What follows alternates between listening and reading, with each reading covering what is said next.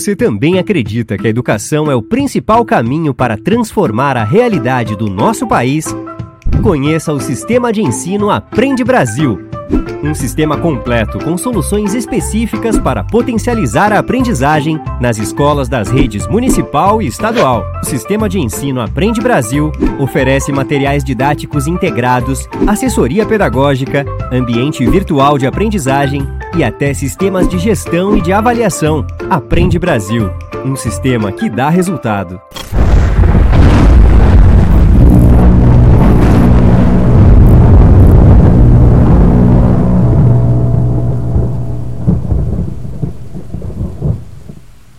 Bom dia, boa tarde, boa noite, boa madrugada. Não importa o horário que você consome o nosso podcast, eu com isso. O que realmente vale é a tua companhia no nosso canal no YouTube, na nossa página no Facebook, no nosso Spotify e, claro, nas rádios FMs, principalmente do nosso interior, que de forma muito generosa compartilham as entrevistas destes convidados que impactam e fazem a diferença na sua vida.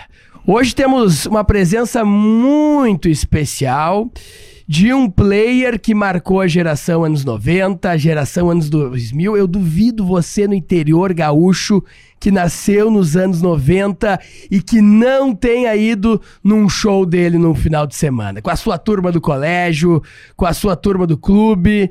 Ele está aqui, ele está aqui porque sentiu a necessidade de qualificar o parlamento gaúcho.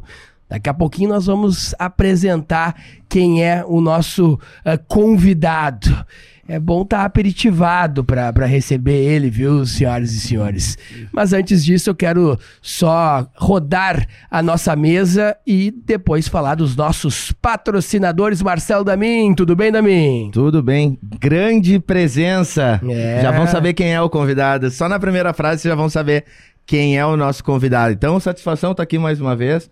Voltaire, Armando, e obrigado pela presença aí, o nosso convidado. Armando Perim, ele é presidente do Comitê de Ética do Governo do Estado, né? Aquela voz soberana que dá o, um carimbo forte de credibilidade aqui para o nosso programa. Armando, bom dia, boa tarde, boa noite, boa madrugada. Bom dia, boa tarde, boa noite, Voltaire, Marcelo Damin. Eu estou aqui numa, numa dúvida se vou ser o entrevistador ou o fã pedindo autógrafo. É, isso aí, é. Embora seja um pouquinho mais velho que o nosso candidato, e tem uma diferença de aniversário de um dia. Opa! Já pesquisei, nasci um dia antes. Que beleza. E eu acho que o nosso convidado. Mesmo signo, então. E sofreu a mesma coisa que eu, daquela história do presente, Sim. que vale para as duas datas, mas nunca era significativamente é, é, representativo das duas datas, né? Mas de qualquer sorte, tenho nenhuma dúvida que vai ser um programa maravilhoso, cheio de histórias. Nosso convidado é um grande contador de histórias e também uma pessoa que já esteve a serviço da vida pública e já prestou relevantes serviços e alguns que só hoje nós estamos entendendo a importância. De manhã eu vou pra praia, ela vai também. De noite na chalaça, só os neném. Na casinha do salva-vidas eu me dei bem.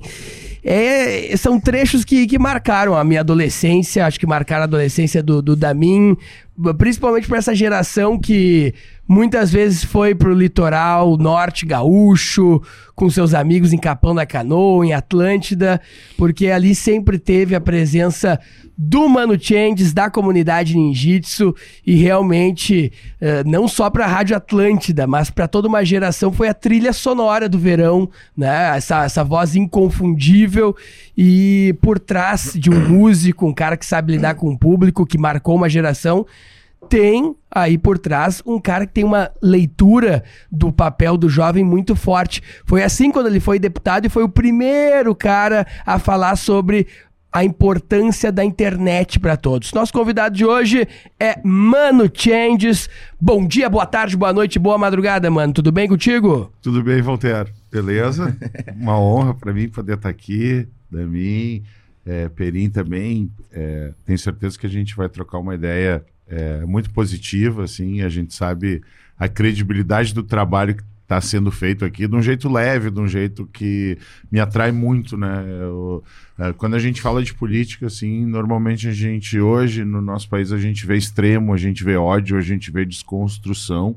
E sinceramente, isso não vai nos levar a lugar nenhum, né? Pode ter um prazo de validade curto, mas eu acredito no diálogo, acredito no respeito. Acho que quando a gente acredita no que a gente faz, quando a gente tem convicções ideológicas, essas uh, convicções elas não podem nos transformar em pessoas que geram ódio, bem pelo contrário.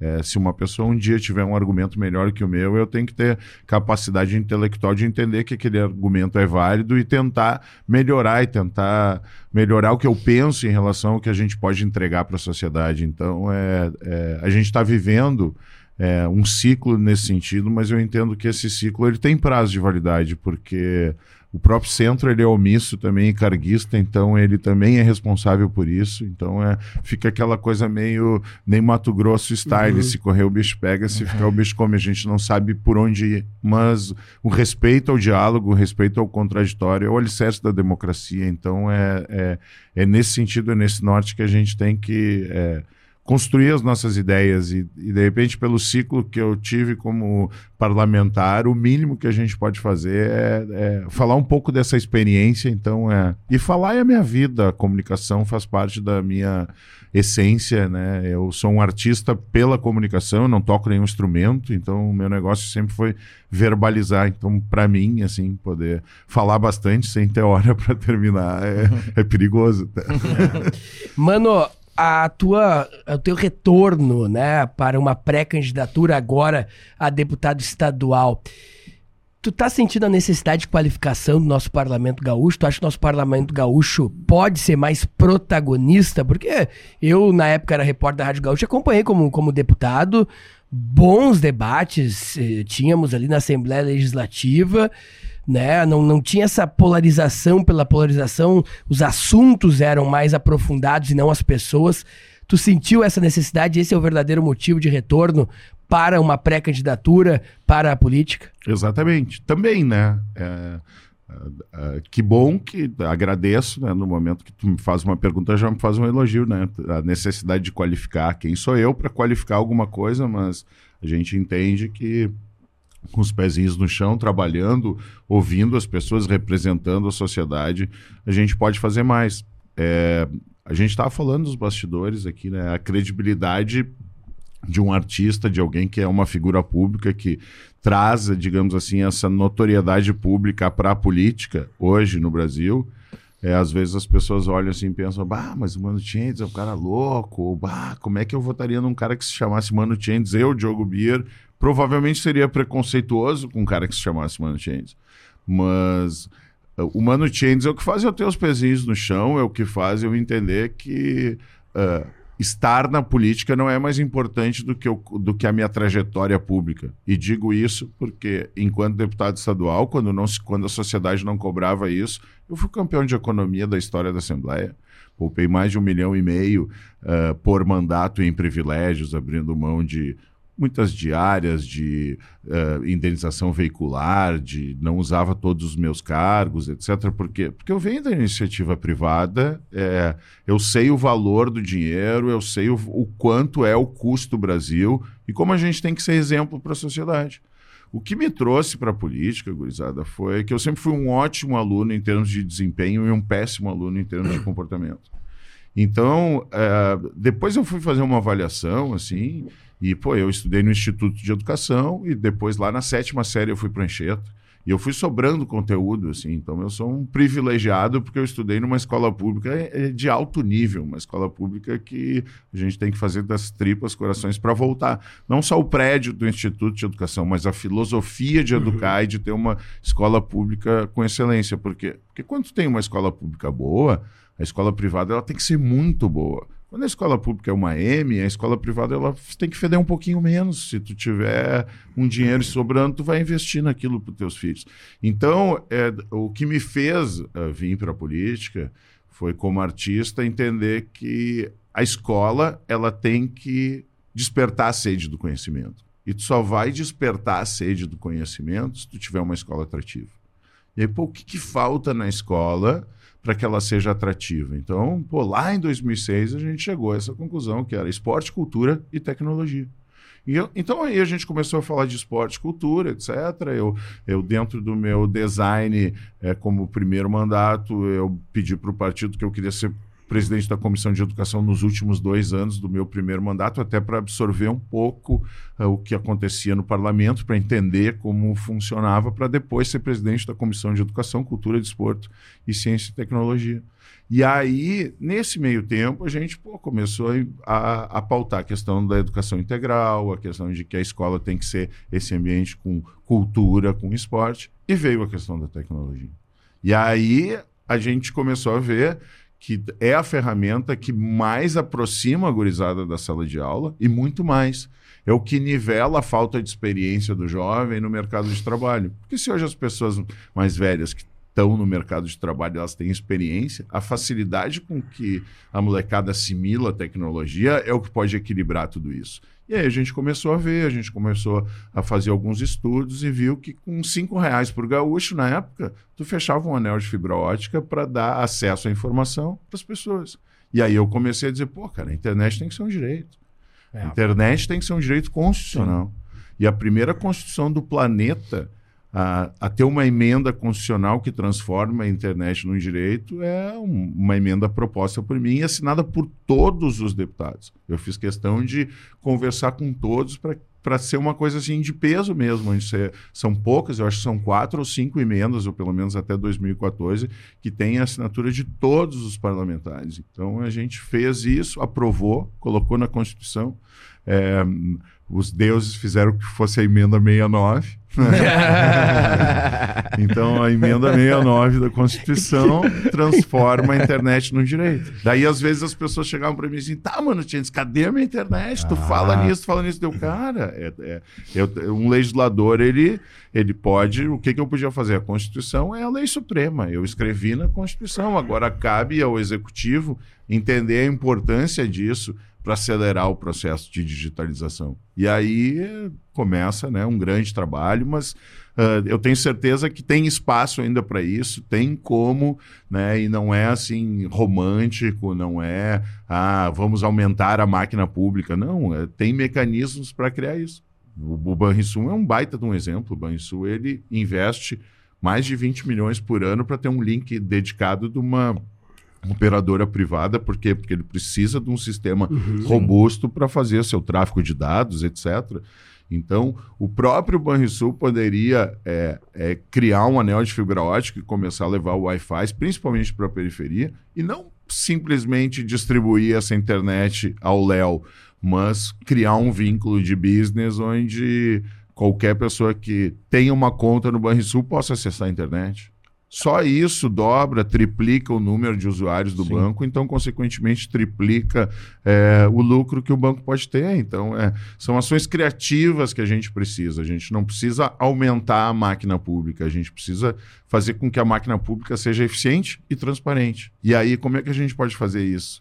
Com tecnologia. Sim. Não tem como não usar um Big Data e não usar, e, e não usar né? tecnologia. Esses dias até a gente estava falando, saiu uma nota e estava se falando muito nisso, que em São Paulo né, existe um penso muito legal em relação a índice de desenvolvimento. Eu não me lembro no, o nome agora, é, onde, tu, onde tu, tu pega todos os dados que existem e em cima dos dados tu começa a criar soluções.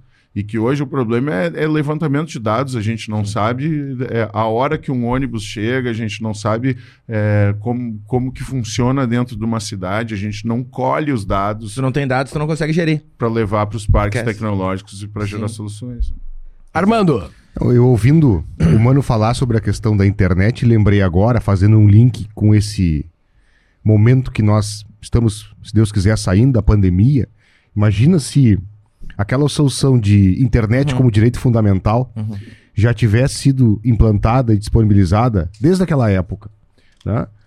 É, como esses efeitos da pandemia em relação à educação pública, para fazer a ligação com um segundo aspecto que tu, que tu ressalta muito bem, que é a questão da educação pública, o que, que isso não poderia ter evitado de prejuízo durante a pandemia, né? O reforço da escola pública através da disponibilidade de tecnologia que poderia ser acessada em casa pelos alunos. E a gente sabe, é notório, que existem escolas públicas que não conseguiram simplesmente se comunicar com seus alunos durante a pandemia. Uhum.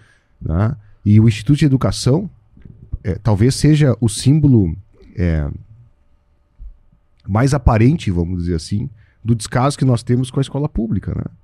O, o Instituto de Educação Flores da Cunha leva o nome de um dos maiores gaúchos e fica situado numa avenida que talvez leve o nome do maior ou dos três maiores gaúchos, que é o Oswaldo Aranha.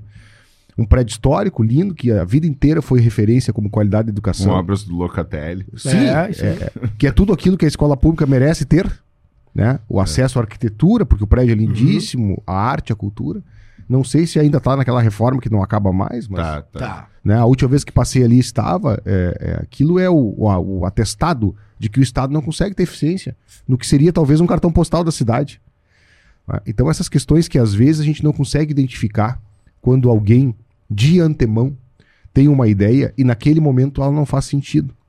Mas a história, ela acaba nos uh, demonstrando que aqueles que enxergam à frente, muitas vezes enxergam certo. Então, acho que esse é um aspecto muito importante. E durante o programa eu vou querer saber o que, que o humano está enxergando daqui para frente, para ver se a gente consegue antecipar algum tipo de solução, porque legal. isso é uma sacada de quem está conectado com a realidade. E muito disso é, é o convívio com o jovem. É, que aí é... Porque essa é a questão. A gente, eu tenho 50 anos, né? Por mais que eu tente me atualizar, por mais que eu seja permeável ao que acontece na sociedade, eu não tenho os desejos de um jovem. Ou tinha e muitos consegui atender e os que eu não consegui, eu inteligentemente uh, matei. não resolvi e matei. Não vou ficar me frustrando a vida toda. Mas quem tem essa conexão com o jovem e tem essa possibilidade de identificar o que, que nós vamos fazer para o futuro. Porque não sou eu que vou dizer o que é o futuro. A juventude vai dizer o que espera, o que quer, quais são as suas necessidades e qual a forma que ela espera sejam atendidas.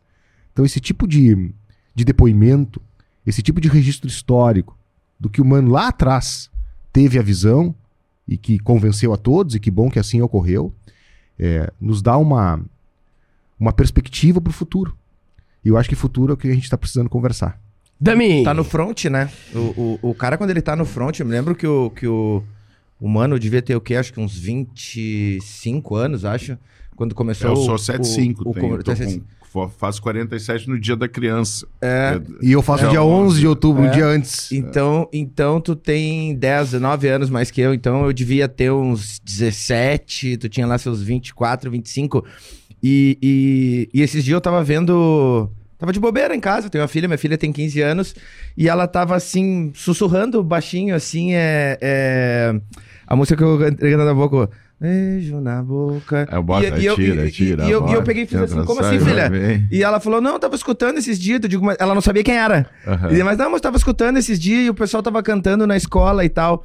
Então, esse, esse teu, o, teu, o teu público, ele sempre balizou muito ali do acho que do início da adolescência ali até o início da fase adulta, foi mais ou menos isso, né? Acho que um pouco depois da fase adulta já fugia um pouco. Isso segue assim até hoje? Eu acho que a, própria comunidade ela é um baita exemplo de contemporaneidade, porque a gente, quando a gente surgiu, a gente eh, já existiam bandas assim que são muito nossas amigas e que tem muito a ver com a gente, como Acústicos e Valvulados e Ultraman. Eu sempre digo Sim. assim, e Acústicos e Ultraman, a maioria das músicas deles na época que a comunidade surgiu é, uh, eram em inglês. Quando a gente surgiu, a gente, de certa forma, foi um filtro uhum. é, de tudo daquele ócio criativo que a gente convivia junto, principalmente porque o Rafa perdeu os pais muito cedo, dos acústicos, uhum. e, aí, aí a casa dele era meio que o QG da galera, assim. Então, a gente traduziu muito o que a gente falava, o que a gente... As brincadeiras que a gente fazia ali dentro, a gente tra traduziu aquilo. Apesar de que Detetive, que é a nossa primeira música, ela é, ela é uma brincadeira com um moleque que veraneava junto. Por quê? Porque eu sou... A, a gente sempre veraneou em Tramandaí, e o Fred e o Nando, que são irmãos, eram meus vizinhos de praia. Então a gente sempre teve. Sempre foi amigo de infância. E eles que tocavam, eles que aprenderam a tocar, que tocaram desde cedo. E sempre faltou um vocalista, assim. E entre a minha casa e a dele, tinha um moleque que tinha voz fininha e que mentia que o pai dele era detetive. e aí a gente se escondia atrás. Meu pai é detetive. É. que fazia um bullyingzinho com o cara. E aí, quando eu escrevi detetive, assim, eu disse, pá, meu, nem vou mostrar isso aqui pros caras, os caras vão me tirar pra doente, não sei o quê. E aí, não, vou mostrar. E aí e já tinha aquela coisa de brincar com I got the power. né? E aí eles, pô, que legal, não sei o quê. E eles tinham uma outra banda chamada Borboleta Negra. E a Borboleta uh, fazia alguns shows e eu dava uma canja e tocava detetive. E quando eu tocava, eu saía do palco, as pessoas, pô, que legal essa música, etc. Tu via que ela chamava mais atenção do que próprios shows. Uhum. E a gente, pô, vamos gravar isso. E aí, num, dando canja num show da Ultraman, até o Mauro Borba estava vendo, o Mauro Borba já estava na Felusp na época, que depois foi virar pop rock mix, e disse, ó, oh, grave essa música que eu vou tocar na rádio. E aí a gente já sabia que a Ipanema tocaria, porque a Ipanema sempre foi, digamos assim, um cartão de visitas para o underground uhum. uh, porto-alegrense, gaúcho. Então a gente, pô, vai tocar em duas rádios. Então a, a, banda surgiu em janeiro de 95 e no meio do ano a gente já estava tocando na rádio. Então foi uma coisa muito rápida assim. E por que que eu acho que foi rápido e por que que ela é contemporânea ao ponto da gente continuar fazendo show quase 30 anos depois? Pela linguagem, uhum. que sempre foi uma linguagem contemporânea e por também ter inovado e não ter tido preconceito de misturar o baile funk com o rock lá. Uhum. Então a gente tocou na Europa, nossa música tocou na Ucrânia, uhum. tocava direto em, em Berlim, no Japão, etc. Por quê? Porque lá, depois, no final dos anos 90, começo dos anos 2000 até, quando o eletro que é um beat de música eletrônica de mais ou menos 127 BPMs, começou a ser referência na Europa, era o mesmo BPM do baile funk. Ou seja, Uh, o baile funk é a, a, primeira música eletrônica feita na periferia do Brasil, assim, tem uma relevância cultural e artística semelhante ao próprio samba, com, com as mesmas raízes, com os mesmos valores e assim, e com equipamentos uh, uh, tecnológicos obsoletos, e os caras foram lá e fizeram uma sonoridade. Para nós, quando a gente ouviu aquilo, era, pô, era o hip hop um pouquinho mais acelerado, era o Miami Bass, era o África Bambata. Então, botar uma guitarra de rock para um, uma geração que vem dos anos 90, que sempre misturou black uhum. music com rock, era uma coisa normal, natural. Assim. Só que aí a gente, pô, inovou de novo nesse sentido. Então, tá dentro do, do meu DNA como artista essa inovação e essa contemporaneidade. Quando a gente é, ingressou na política foi muito mais para ser uma voz dessa gurizada. Então uhum. não, não tinha uma pretensão de ser inovador ou ah, eu vou ser o primeiro. Não né? Ou eu vou ser o que menos gastou. Quando eu fui ver que eu era o cara que menos gastava dentro da Assembleia, eu já estava em campanha para reeleição. Eu já tinha me reelegido até, eu nem usei isso como argumento. E aí a gente foi fazer um levantamento, na verdade, do, do primeiro mandato uhum. para entregar para a sociedade. Daí que a gente viu, ó, oh, aí, mas tu não gastou isso, tu não gastou isso, e foi montando, montando, somando, pô, foi um milhão e meio em privilégios. Então, é, é, é, é, eu acho que quando a gente faz as coisas de uma maneira despretensiosa, não querendo usar aquilo como um highlight, é, tu fortalece muito mais Sim. isso para contar a história. E essa questão né, da, da pandemia com a tecnologia, ela é é, tu, tu, aborda muito bem, Armando, porque na verdade eu não diria que foi um problema só das escolas públicas. Sim. Eu tenho filhos, o meu o Diogo tem 12 anos, nasceu, vai fazer 12 agora, nasceu no dia que o Inter foi bicampeão da Libertadores. Oh, que eu tenho, tenho pontaria também. é. Programou? e a minha filha Alice tem 7 anos. E aí eu vi que pô, até na escola privada eles levaram dois, três meses, mesmo com dinheiro, com tudo, para entender o que estava acontecendo, para poder começar uhum, a entregar uhum. um conteúdo online. Então, passa pelo professor, passa pela estrutura tecnológica, passa pela, pela, pela, pela pedagogia da escola. Né? Porque, na verdade, aí eu sempre foi uma coisa que eu questionei, inclusive, como parlamentar, mano. O, uh, o professor, ele deixa de ser o dono do conteúdo com a internet ele passa a ser o orientador do conteúdo. E é muito mais difícil tu orientar um conteúdo uhum. e tu imagina ter lá um joguinho, um Mano Chains com o Google na mão dizendo, não, professor, não é bem assim, uhum, entendeu? Uhum, uhum. então, é, é, tu tem que ter muito mais experiência, tu tem que ter muito mais convicção no conteúdo que tu está passando, porque ele não é mais teu ele é ele é tá na nuvem, ele tá na internet, então tu vai ser a pessoa que vai ser o maestro de tudo aquilo. Então, o investimento, a capacitação, o olhar, o cuidado e o alicerce, como porque eu vejo muito isso assim, a, a, as pessoas ignorantes dizendo assim: "Não, mas meu filho está em escola privada, não tem nada a ver com isso". Cara, essa é, essa é a frase mais imbecil que tu pode ouvir de uma pessoa, uhum. porque a base da, da, da educação ela sempre foi pública. Então, quando essa educação ela é boa, ela instiga a sociedade a buscar mais conteúdo, a investir cada vez mais nisso. E, e muitas vezes não é o que está acontecendo, bem pelo contrário, é como eu disse, precisa feder um pouquinho menos. Então, eu acho que esse cuidado a gente tem que ter, e, e, e, isso, de certa forma, é uma das coisas que a gente tem que mostrar para a sociedade. Não, a educação de base, despertar a sede pelo conhecimento, até porque acabou aquela coisa de uh, luta de classes sociais pobre contra o rico. E, e o melhor exemplo para mim é os Estados Unidos. Uhum. Porque a bolha imobiliária lá em 2008 quebrou os Estados Unidos. E aí a China podia ter passado por cima dos Estados Unidos. E por que, que ela não passou? Porque a América se reinventou com o Vale do Silício. É.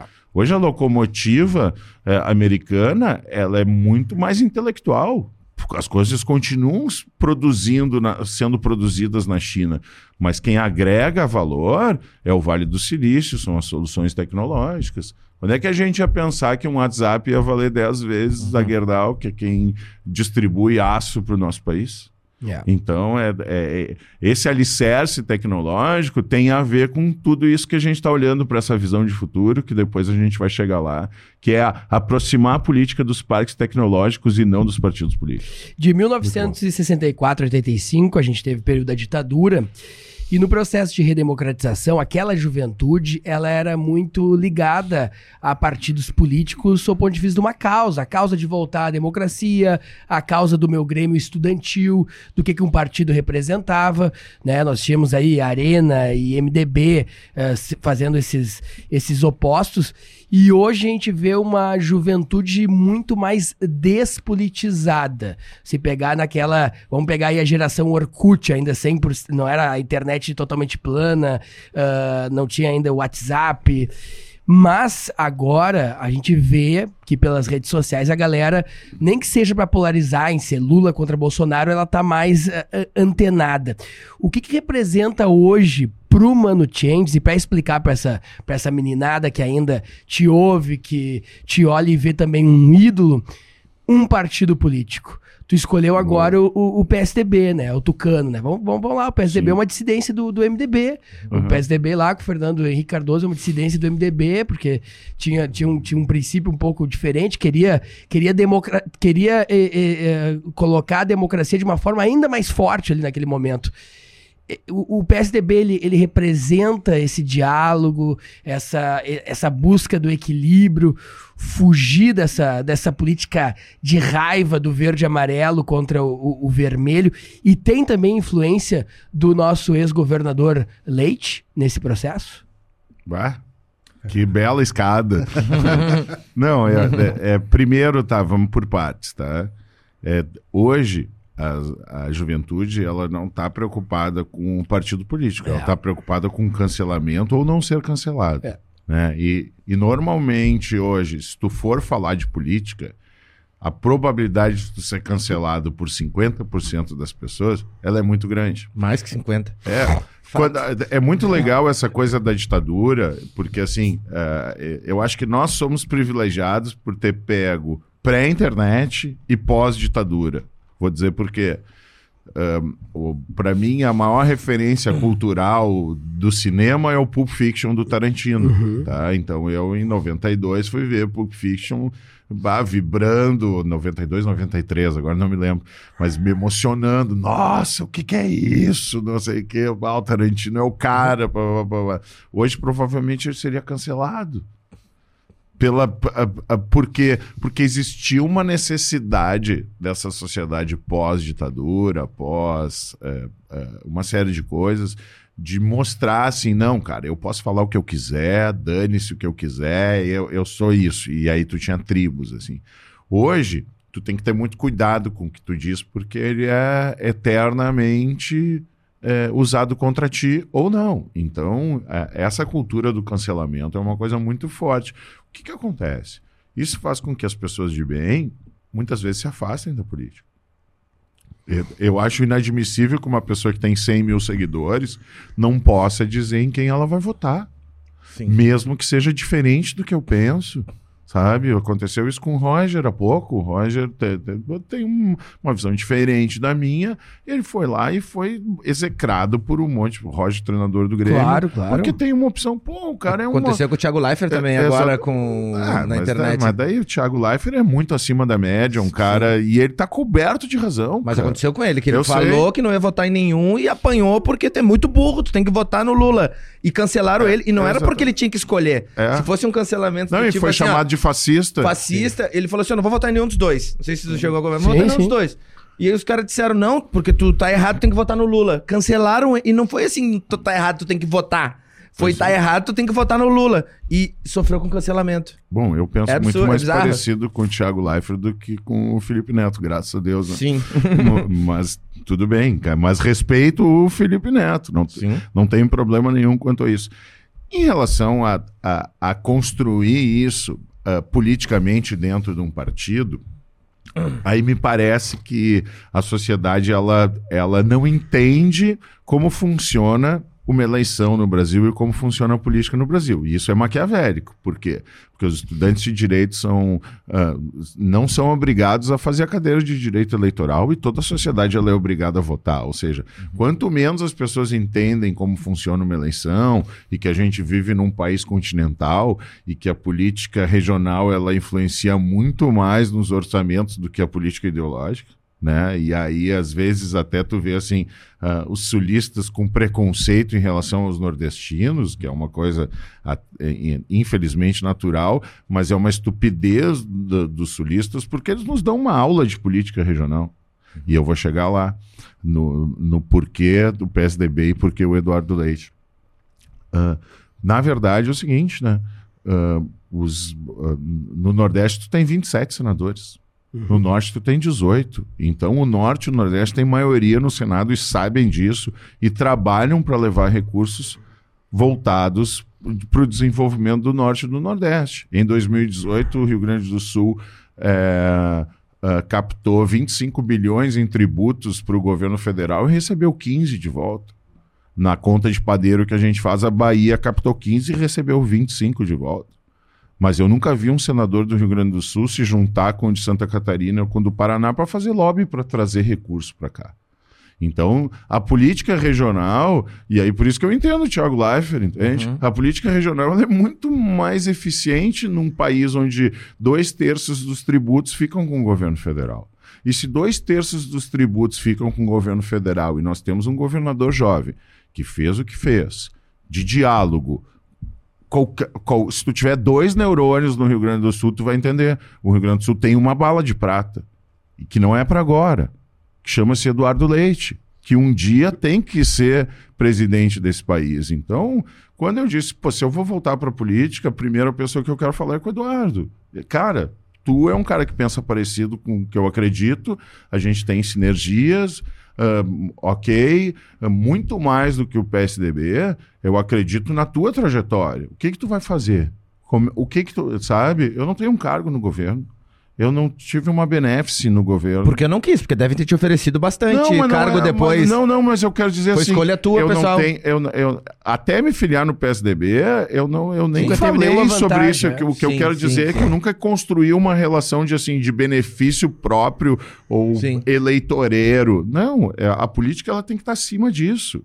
E é, e é, aí que a gente constrói um voto, é aí que a gente constrói um juízo de valor. Tu nunca vai me ver no palco fazendo política. Porque as pessoas que pagam para ver o Mano Changes, elas estão lá para ver a comunidade de Ninjitsu, não para ver o que eu penso como político. Nada impede de, depois do show, eu atender todo mundo e alguém falar sobre política comigo, ou na praia, ou na rua, ou no ônibus, ou em, ou em qualquer lugar, e a gente falar sobre política. Hum. Agora, eu acredito muito mais no eleitor que olha para mim e diz assim: o Mano continua sendo a mesma pessoa, sabe? Então, é, o meu partido hoje chama-se Eduardo Leite. O que ele vai fazer, provavelmente ele está anunciando aí, talvez até o. Hoje. O, é, até hoje. É. bem, esse programa vai rodar na outra terça, né? Sim. Amanhã é o senador Lazier, mas a gente está gravando hoje, segunda-feira, 13 de junho. A expectativa é que 4 horas da tarde o Leite anuncie que, que será governador. candidato, candidato ao governador. né? Mas, a agenda de candidato ele já está fazendo, né? É, já tá pelo interior ma, gaúcho, né? Mas eu acho assim, ó, que independentemente do que o Eduardo for fazer, ele é jovem, ele tem tempo, ele tem ideias, Sim. ele tem bons exemplos, ele tem entrega. Ele é um cara de diálogo, ele é um cara que, pela natureza dele, pelas orientações dele, ele é um cara que entende as minorias, entende a possibilidade de diálogo. Então, como é que eu não vou estar do lado de uma pessoa como essa? Como é que eu não vou querer é, entender que o Brasil precisa desse tipo de diálogo, Sim. sabe? Então, é, é, é, o próprio Lula, quantas eleições perdeu até ser presidente uhum, da República? Uhum. E daqui a pouco a nossa geração tem nele como a, a, a, uma esperança de ter um presidente gaúcho que vai olhar para cá e que vai ter condições de melhorar de fato a nossa logística, uhum. que vai ter condições de trazer cada vez mais tecnologia, desenvolvimento, que vai fortalecer e que vai, e que vai conseguir trazer desenvolvimento, mesmo que seja de um jeito subliminar, indireto, mas eu tenho certeza que.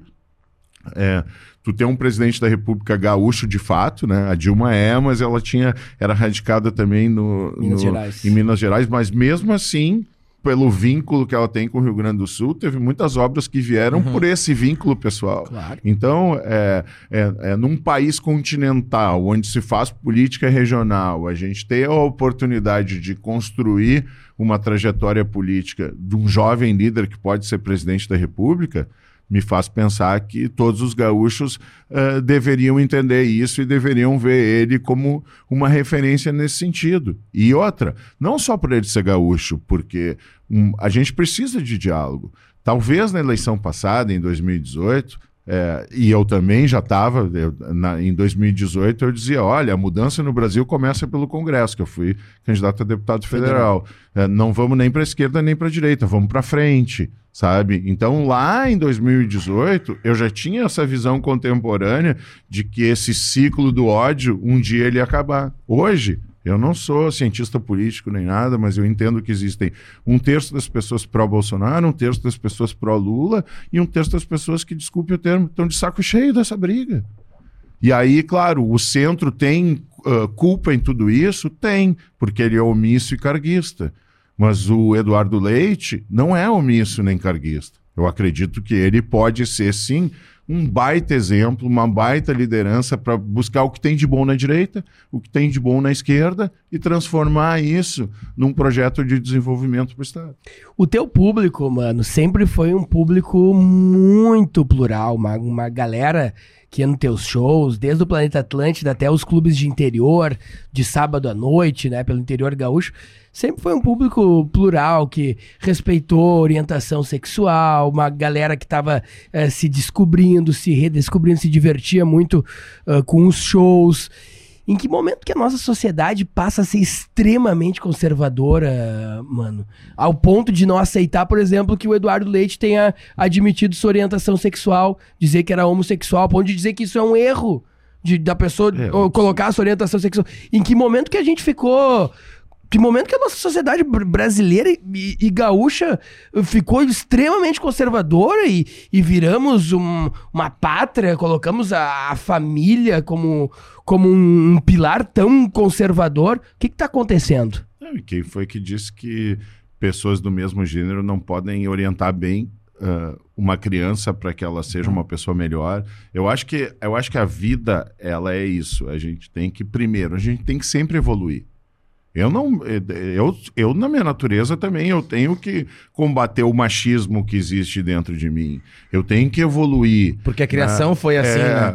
é, e hoje assim, eu acho que hoje a questão do racismo a gente precisa evoluir muito, mas a sociedade já entende que não basta não ser racista, que a gente tem que ser antirracista sabe? Que a gente tem que ter nojo de quem pratica esse tipo de coisa. Então, é, nesse sentido, a gente já tem uma locomotiva para evoluir. Mas uh, aí, entra, aí entram os valores do que a gente acredita ideologicamente falando, tá? Porque eu sou uma pessoa liberal por natureza. E o que, que é o liberal? Que, e muitas vezes. Nos vezes, costumes ou na economia? Ou, no, ou em no, ambos? Mas aí é que tá. Eu acho que a direita é liberal e conservadora e a esquerda é conservadora e liberal. É, eu sou liberal e liberal. Sim. Eu entendo que a máquina pública ela tem que ser mais transparente, mais eficiente. Então é, é aí que a gente vai diminuir usando tecnologia. É aí que a gente vai é, combater a corrupção com os algoritmos, com Big Data, trabalhando nesse sentido, perto dos parques tecnológicos para gerar soluções, para criar cidades inteligentes de fato, tá certo? Mas o que, que a direita muitas vezes não entende? Que a base do capitalismo é a força produtiva. Se tu é bom no que tu faz, não importa a tua orientação sexual, o teu gênero, a tua cor. E infelizmente, se tu é uh, homem, tu ganha mais do que a mulher entregando a mesma coisa. Se tu é branco, tu ganha mais do que um negro. Uh, né? Daqui a pouco, se tu é hétero, tu ganha, tu é mais aceito do que do que se tu for homo. Então, na verdade, a base do capitalismo é o seguinte: tu é bom, tu tem que ser valorizado por isso e ponto.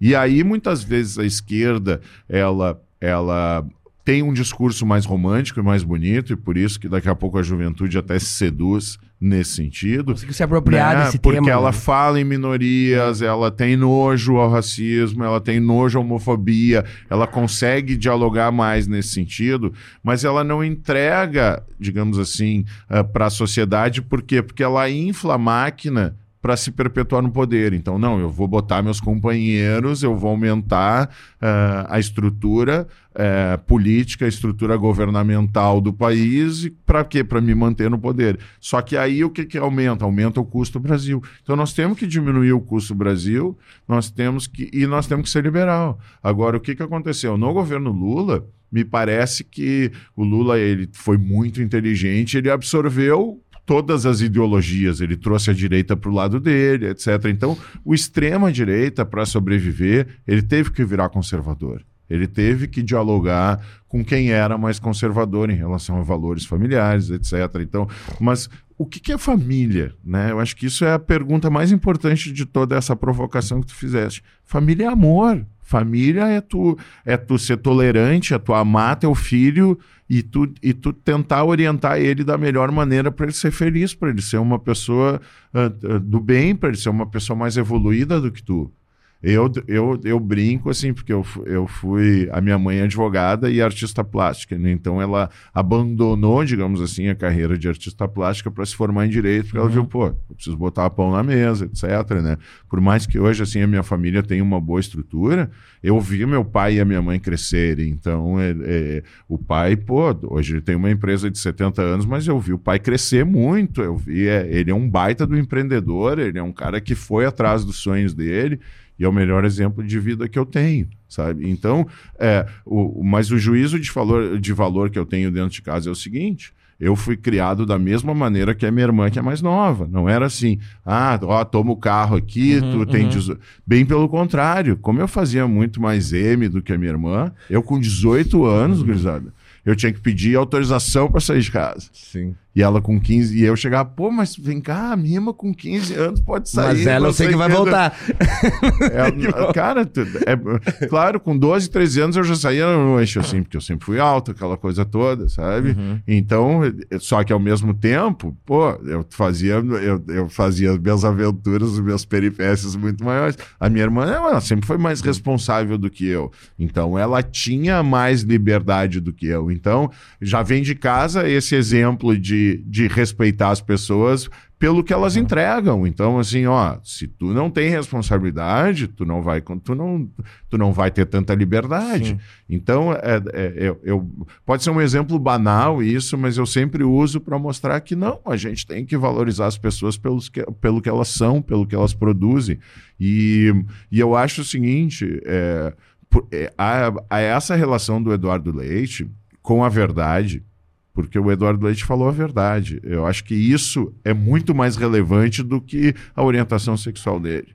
Porque deveria ser tu viver com isso dentro de ti, tu tendo que, de certa forma, ah, não negar ou não negar, mas tu tu, tu, levar isso de uma maneira mais, é, é, mais escondida, isso não faz bem para a pessoa, isso não faz bem para a liderança que ele é. Então, no momento que ele.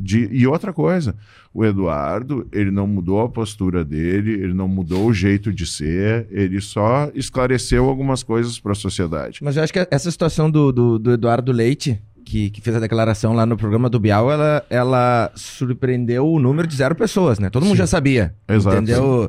Principalmente aqui no, no, no, Rio Grande do Sul, né? Quando, quando ele se candidatou, já começou foto e não sei o que, beleza.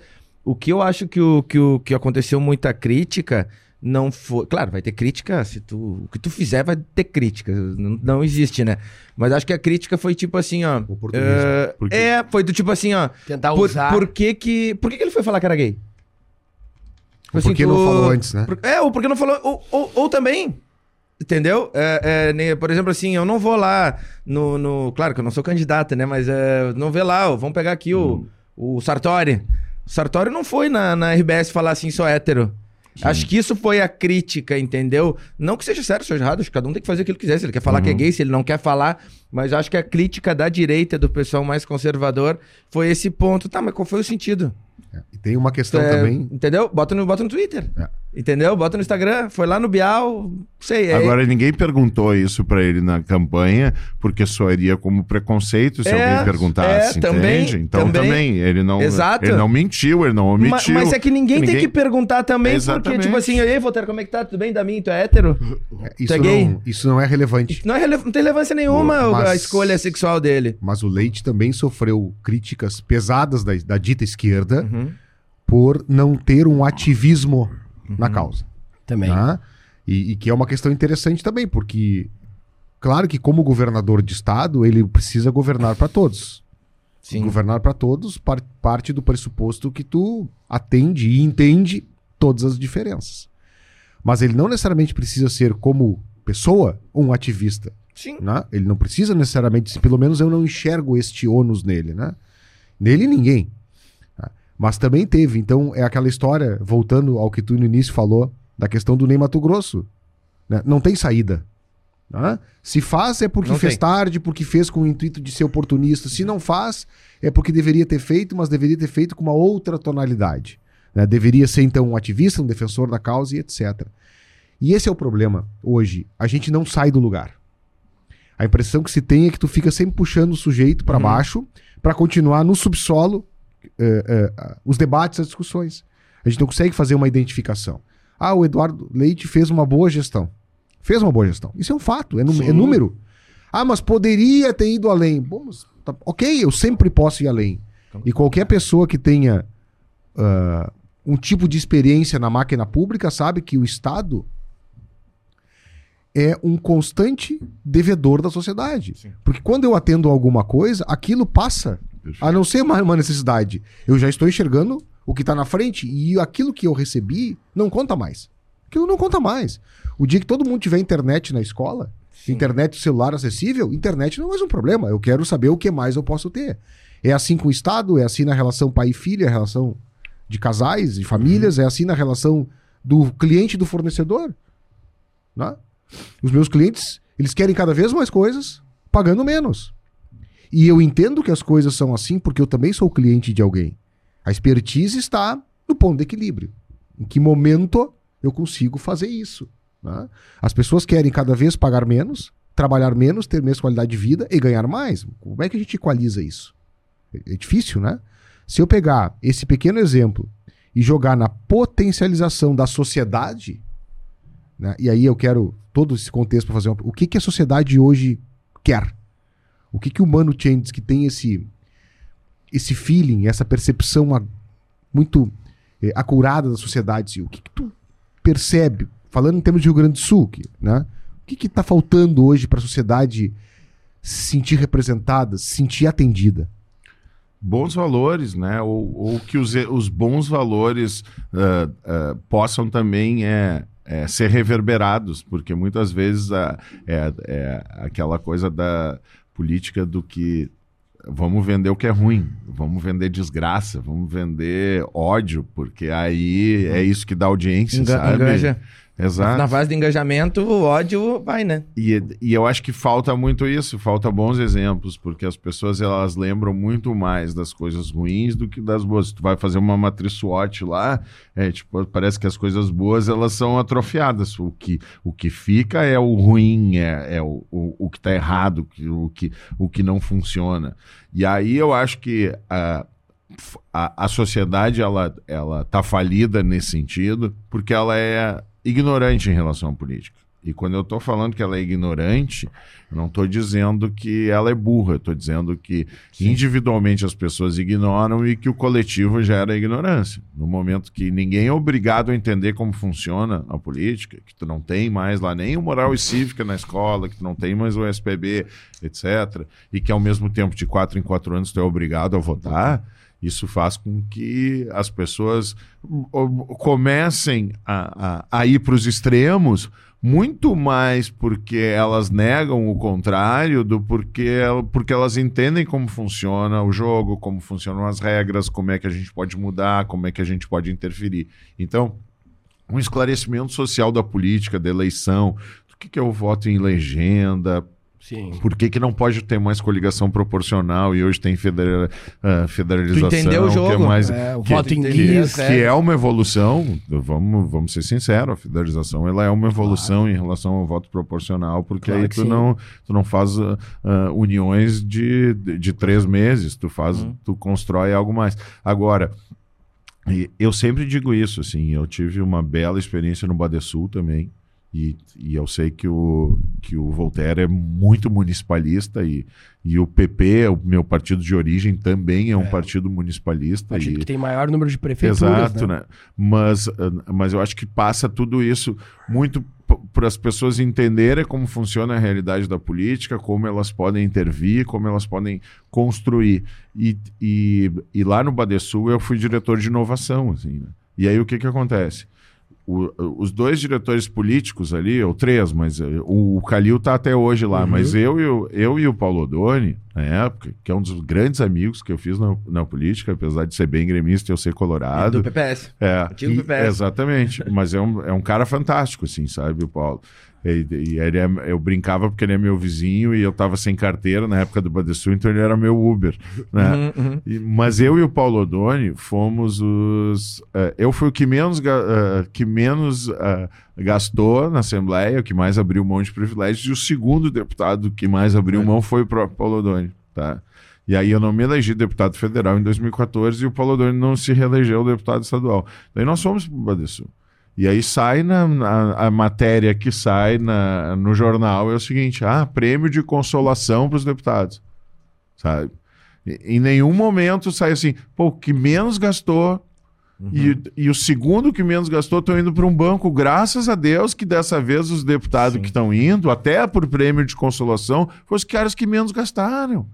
Nós pegamos um banco quebrado. É, que hoje é, é uma potência. Hoje é uma potência. Hoje está colocando milhões nos municípios. E por que, né? que eu falei nos municípios? Porque, porque quando tu cria sistemas perfeitos, e tu pode criar sistemas perfeitos, principalmente financiamento na política, o melhor cliente que o Badesul tem são as prefeituras. Por quê? Porque o Badesul ajuda a construir os projetos, tá? Ele tem lá um vínculo com o ICMS através de uma conta do Banrisul, então tu garante zero de inadimplência, tu vê assim, ó, tu tem um dinheiro para receber do governo, tá? Então vai ficar bloqueado numa conta lá e esse dinheiro vai ser usado para pagar o financiamento do projeto que tu está fazendo. Eu vou te ajudar a fazer o projeto e mais, eu vou liberar esse recurso em tranches, ou seja, primeiro tu quer fazer uma estrada, ok? Primeiro é a terraplanagem, custa uhum, tanto. Uhum Depois que tu me mostrar e me provar que tu fez isso com esse valor, eu vou te dar a segunda parte do projeto. E aí tu vai fazendo e tu, ou seja, Uh, a relação do Badesul com as prefeituras é de zero de inadimplência e de zero de suplementação uhum. orçamentária. Uhum. Ah, mas isso é impossível na coisa pública. Não, não é impossível. Basta tu desenhar um projeto que seja eficiente. Eu tive a honra de trabalhar com a Suzana Cacuta, que é CEO do Tecnocinos, que é uma pessoa apaixonada por inovação, que saiu do Tecnocinos para ir para o Badesul. E a gente manualizou todos os processos, a gente acabou com qualquer interpretação política que pudesse ter lá dentro. Então, hoje, é, o critério é extremamente técnico, sabe? Então, todo isso é um legado que a gente deixou para a sociedade que é invisível. E aí o que, que aconteceu? Eu fui ser diretor de inovação. Ah, tu quer o que, que tu? Ah, né, o partido, ah, tu vai ser secretário, não sei o que. Cara, eu quero ser diretor de inovação do Badesul. Ah, mas tu vai ficar escondido lá. Não me interessa. Eu quero, é, é, eu quero muito mais aprender. E se eu sou um cara que lutou para que a internet seja um direito, qual é o próximo passo que eu posso dar? É, é, indo para um lugar que eu não vou ter direito a nenhum cargo, que eu não vou ter, que eu pego um banco esfacelado, então, que politicamente eu não faço lobby com nenhum prefeito, porque a gente vai lá e é critério técnico. Claro, tá projeto, tá né? tem que se adequar Agora, ao projeto. Né? Eu tive a oportunidade de conhecer todos os ecossistemas de inovação do Brasil. Eu trabalhei com fundo de investimento, eu fiz uma imersão voltada em tecnologia, voltada em inovação. Então, uh, e, sempre com esse, uh, e sempre com esse olhar, tanto do público quanto do privado. Por que, que o Porto Digital no Recife é fascinante, é um oásis em termos de investimento e inovação perto do Nordeste? Porque eles têm um núcleo descentralizado de gestão, ou seja, as universidades elas têm influência dentro desse núcleo de gestão, em maioria em relação ao governo, ao governo do estado de Pernambuco. E, ao mesmo tempo, dentro desse núcleo de gestão, tu tem um escritório de captação de projeto. Então, em 15 anos, os caras levaram 300 milhões de reais para investir só em inovação no Recife. Ah, é muito mais fácil levar dinheiro para o Nordeste porque eles se organizam melhor. É, mas não interessa. Tu tem um escritório lá olhando para isso, focado nesse sentido. Então, uh, e aí uh, tu olha o potencial de inovação que existe no Rio Grande do Sul, uh, tudo que tu pode fazer, o, o, o que é o Tecnocinos e o que é o Tecnopuc. E, e a relação que a coisa pública tem com, com essas duas grandes instituições que poderiam estar gerando soluções tecnológicas, Sim. me chega a conclusão da, da, tua pergunta, que ela é extremamente provocativa e positiva, provocativa no bom sentido, é que a política tem que se aproximar mais dos, do, dos parques tecnológicos do que dos partidos. Até porque eu tenho uma teoria que é a seguinte: a internet é a aceleração do tempo. Então, tu vai começar uma faculdade em 2022, tu vai te formar em 2027. O mundo é completamente diferente em 2027. Uhum. Os futuristas, inclusive, dizem que até 2030 vai surgir uma startup que vai ser maior do que o Google, que a Apple, que vai ser a coisa maior em termos de tecnologia dentro do planeta. E a gente nem sabe que isso, pro, provavelmente, ela, o embrião disso deve estar surgindo agora, do, enquanto do, a gente está falando. Do Elon aqui. Musk.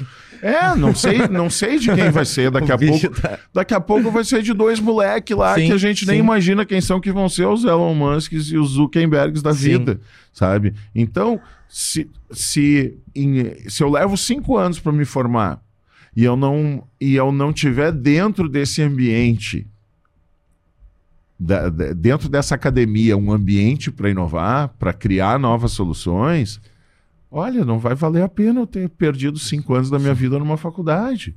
Isso é muito louco, sabe? Então, por que, que a PUC e a Unicinos cresceram tanto? Por causa dos parques tecnológicos. E aí, e aí o que, que tu vai fazer? Governo do Estado, prefeituras, etc. Pô, vamos lá, bate na porta, ó, vamos fazer projeto.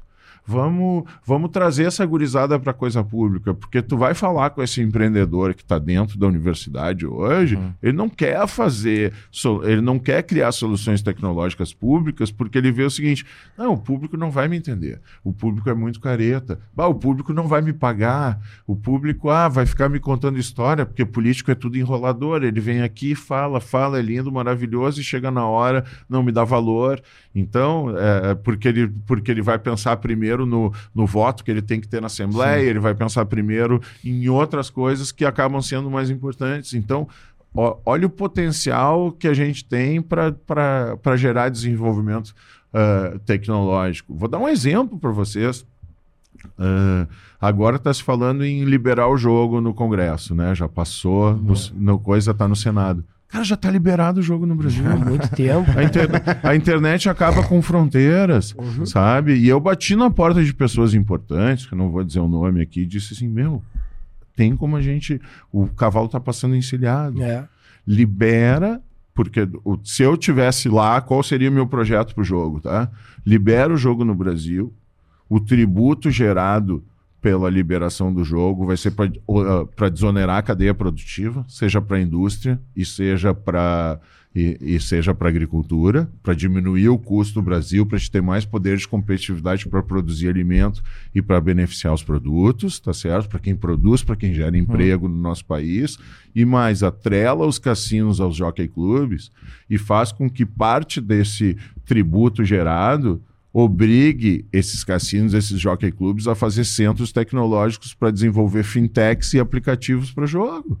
Então tu usa o jogo que já está liberado no Brasil como um instrumento para quê? Para diminuir a cadeia produtiva e para gerar tecnologia, para gerar soluções tecnológicas. Então recursos tem como tu buscar. Agora tu tem que ter criatividade. Tu tem que, eu acho que assim o, o futuro é para que a gente possa ter um desenvolvimento melhor é tu olhar cada caso e ter lá um design thinking, tu ter quem vai olhar para aquela solução ou para aquele problema que tu tem e começar a gerar soluções. Assim, bom, tem o jogo, como é que nós vamos fazer isso? Mas sempre com o olhar da tecnologia e com o olhar de diminuir máquina pública.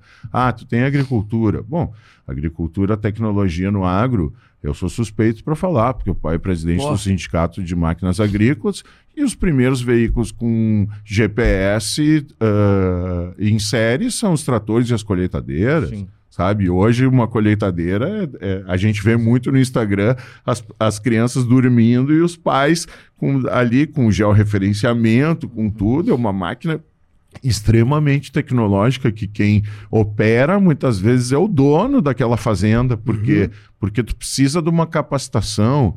Uh, como é que tu vai falar em, em, em, produzir alimento e não gerar tecnologia? Sim. O Rio Grande do Sul é o que é, e o oeste brasileiro é todo colonizado por essa cultura. E aí nós não estamos falando da internet, nós estamos falando da vocação do agricultor em gerar tecnologia no Brasil e produzir mais alimentos graças a essa tecnologia e, consequentemente, pô, eu não tenho espaço no Rio Grande do Sul, então eu vou migrar.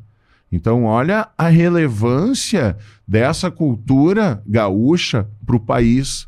Se hoje algo dá certo no Brasil é o agro, e é muito por essa tecnologia. Tu vai a Mato Grosso, tu pega Santa Catarina, tu pega Paraná, tu pega o. Pô, a comunidade já fez show em Roraima e tocou para filhos de gaúchos, para pessoas uhum. que, que, cultivavam a cultura gaúcha. Assim. Então, é, é, é, essa fronteira oeste, que é, que é onde se produz alimento no Brasil, ela é desenhada por essa inovação do, do, do nosso estado. Vamos, vamos aproveitar o gancho do, claro. do agro e das empresas de bet que estão estourando aí, né? Uh, quiserem ser nosso parceiro, né? Boa podem nos procurar aqui, assim como o Termas Romanas nos procurou, né, Walter? Ah, temos diversos patrocinadores aqui, como o Termas Romanas, que a gente sempre dá a dica, né, pro final de semana.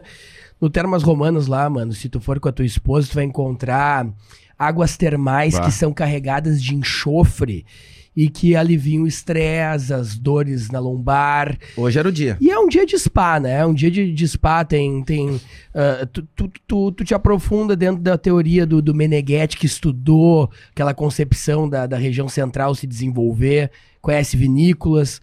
É um final de semana perfeito. Inclusive, a posse do novo presidente da FAMURS vai ser lá, no dia, na terça-feira, dia 21, lá no Termas Romanas e no Recanto Maestro, que é um local que está se desenvolvendo também através dos hubs de tecnologia da concepção Smart City, que vem do José Piquet, lá de Barcelona, tem tudo a ver com o que a gente está falando. Visão do Argenta, né? É, baita visão. Visão do né? Argenta. Baita visão, né? Baita visão. Um dos caras que mais emprega aqui no Rio Grande do Sul com a Calçados Beira Rio. Também temos aqui o sistema de ensino Aprende Brasil, da Positivo, que é um sistema de ensino que está presente em praticamente as 497 prefeituras do Rio Grande do Sul e do Brasil e que ajuda o gestor justamente a colocar uma verba que é obrigatória em tecnologia para os estudantes, né? Duas verbas para o gestor são obrigatórias, né? Estão vinculadas ao orçamento, que é a saúde e a educação. E o próprio sistema de ensino Aprende Brasil faz essa consultoria e ajuda a modernizar as escolas municipais no Rio Grande do Sul e no Brasil. Falando sobre gestão, nós também temos aqui também a nossa OneDoc. Andoc serve tanto para empresas privadas como empresas públicas, porque é uma empresa de gestão em que você coloca ali, você é chefe da empresa, coloca as bandeiras da sua empresa, coloca as metas dos funcionários, os funcionários respondem por ali e se cria um sistema organizacional completamente avançado que dá um melhor resultado à sua gestão. A Andoc também está conosco por aqui. E tem também uma doutora que cuida do nosso sorriso, né, Damin? Tu, tu acha que o Voltaire ficou bonito assim como... Começou a andar comigo, levei ele na doutora Thaís, fui lá, segurei, mano. Essa história eu conto às vezes. Fui lá, tive que segurar a mão do Voltaire pra botar resina. Uhum. Ah, vai doer, vai doer. Eu digo, não, Voltaire, saí do trabalho, fui lá, dei a mãozinha pra ele. Ele botou, ficou com, arrumou a lataria. Aí quando ele tem que fazer limpeza, ele, ô oh, meu, como é que tá lá com a doutora Thaís? Vamos lá, vou lá fazer limpeza. Eu digo, não, vai lá, já falei com ela, que eu sou, eu sou a secretária do Voltaire na TG tá Harmonices. Tá, tô, tô fudido. E aí, então, a doutora Thaís Doutora Thaís é maravilhosa, TG Harmonize, TG Underline Harmonize, né? Isso Mudou mesmo. o Instagram agora, né? Agora TG que, Underline Harmonize. Agora que bom quando a gente tem um papo tão legal como esse e ainda cria vínculo com Sim, os patrocinadores. Né, claro, né, Isso aí mostra uma curadoria. Não, exato. e mostra ah, que, é, tipo assim, é um o pessoal papo... que patrocina também tem é. a ver com o contexto do que a gente está dizendo. E é um né? papo informal, muito né, legal, mano? Quando, quando, a gente recebeu aqui o vice-presidente da República, Hamilton Mourão, talvez seja a única entrevista em que ele tirou aquela capa de vice-presidente, uhum. aquela capa, e teve um papo franco conosco aqui sobre. Contou piada, deu risada. É, sobre o bastidor, porque é pesado, né? Muitas vezes o Bolsonaro foi para um lado lado e colocou Por ele mais que o podcast né? seja, inter... É, é. seja eterno, desculpa, é, é, parece que ele tem essa coisa assim de, ah, de não tu poder uh, relaxar revelar, um pouco é, mais. Né? revelar. E as rádios do interior também, mano, se interessam muito pelo nosso podcast, porque muitas vezes elas não têm oportunidade de ter acesso aos entrevistados que a gente tem aqui. Então a gente disponibiliza uma edição Muito de uma legal. hora e aí cada rádio coloca dentro da sua programação. Por exemplo, a Rádio Líder lá de São Borja coloca no domingo, a Rádio Chiru coloca na quinta, a Rádio Integração coloca no sábado. Então é, é, a gente chega muito forte também no interior, né? Falta a acústica se mexer aí, né? O é, Fábio tá verdade. tá se salameando, é, né? É verdade, tem uma conversa tá, mais Vamos forte. ter que conversar tete a tete com o Fábio aqui, que tá se salameando. O bicho vai pegar pro lado dele. Ô, ô mano, me diz uma coisa, tua, tua, tua presidente então é a Simone Tebet, né? Pela, por tudo que, que representa e tá bem alinhada, né? Eu, eu, eu vou te falar o seguinte, eu, eu ficaria muito feliz se o segundo turno no Brasil fosse a Simone e o Ciro Gomes. É verdade. Porque são dois projetos de desenvolvimento no país, assim, que analisando projeto, Olha, são dois pré-candidatos que vale a pena você colocar no YouTube. Mas aí tu tá analisar. torcendo pra uma final do Galchão, Ipiranga e é, Glória de Vacaria, né? É, se, não dá, não dá pra de, sonhar muito. É, se desse pra, se desse pra, pra, eu escolher, eu escolheria Simone Tebet e Ciro Gomes no segundo turno pra gente sacudir o Brasil falando de projeto. Seria, assim, o, o ideal, fugir da eu também sou um cara do diálogo, fugir desse verde e amarelo contra o vermelho, nada contra, mas é que a gente virou um debate de, de, de pessoas, né? Os filhos do presidente para lá, o que faz aqui e tal, e, e aí a gente vê os indicadores sociais e econômicos do país completamente desastrosos, né? Sem um, sem um projeto. E, mano, uh, dentro do show business, né? Essa galera uh, vê vocês como, como ídolos e, e e, e, cria muitos imaginários, né? Já, já dizia o Cazuza, né? Meus heróis morreram de overdose. Tem todo imaginário que o cara que o cara do, do, do, showbiz é o cara que, que antes do show ele vai se drogar, que ele é um cara boêmio, que é um cara que vive madrugada, que ele tem um mundo à parte e tal.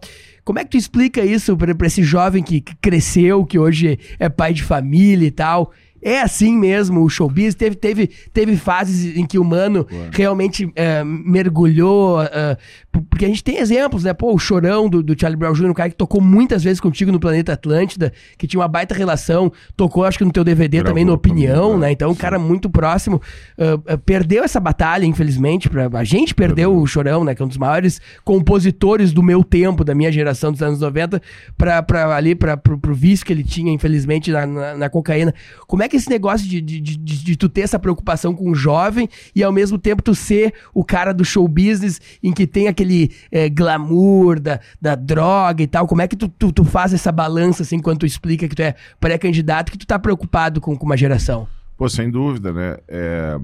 Eu acho assim, a, a noite, ela é maravilhosa, né? É. Então, às vezes, a no... só que às vezes a noite, ela, ela te dá muitas oportunidades, né? Seja com as drogas lícitas e ilícitas uhum. também, né? Então tem, tem muita gente que tem problema com álcool que vai pra noite, assim. Por quê? Porque tudo é muito fácil. E, eu, e aí eu falando pelo artista, uhum. sabe? Todo mundo te. E aí, quando tu não tá tocando, todo mundo te convida para estar tá num lugar e, te, e tu, então tu acaba não gastando muito, etc. Então, tu tem que ter cuidado com isso, tu tem que saber como administrar qualquer coisa. O que, que eu acho, tá? Eu acho que a melhor droga que existe é a endorfina gerada pelo teu corpo. Quando tu supera os obstáculos que são, são postos para ti, isso é a coisa que mais te dá prazer. Então tu tem que ter muito esse cuidado. Eu acho que a noite ela, é, ela te seduz muito para te levar para lugares que depois não tem mais volta. Então, uh, mas, mas não significa que por isso todas as pessoas que estão na noite têm que ser assim. O meu pai diz uma coisa que eu acho muito legal. Pai não bebe há 25 anos. E ele diz que ele, ele parou de beber, mas ele nunca vai largar o boteco. Ele continua indo no, com os amigos claro. dele, ele continua. É, é, e os caras, ah, tomam um trago deles, ele vai lá, é. e ele vai lá e toma, e toma a aguinha mineral dele, se diverte, faz. Então, assim, quando tu precisa de uma muleta para se divertir, quando tu precisa tomar um trago para ter coragem de chegar numa menina, uhum. quando tu precisa, é porque a coisa começa. Tá faltando a... alguma coisa. Tá faltando alguma coisa, sabe? Sim. E aí entra um negócio. Como eu fui presidente da comissão de educação, tá? Na Assembleia, foi em 2000, 2009, 2010, foi bem na época da epidemia do crack. Uhum. E aí coube a, a, Assembleia a criar um comitê de luta contra o crack e coube a Comissão de Educação a trabalhar a prevenção nas escolas.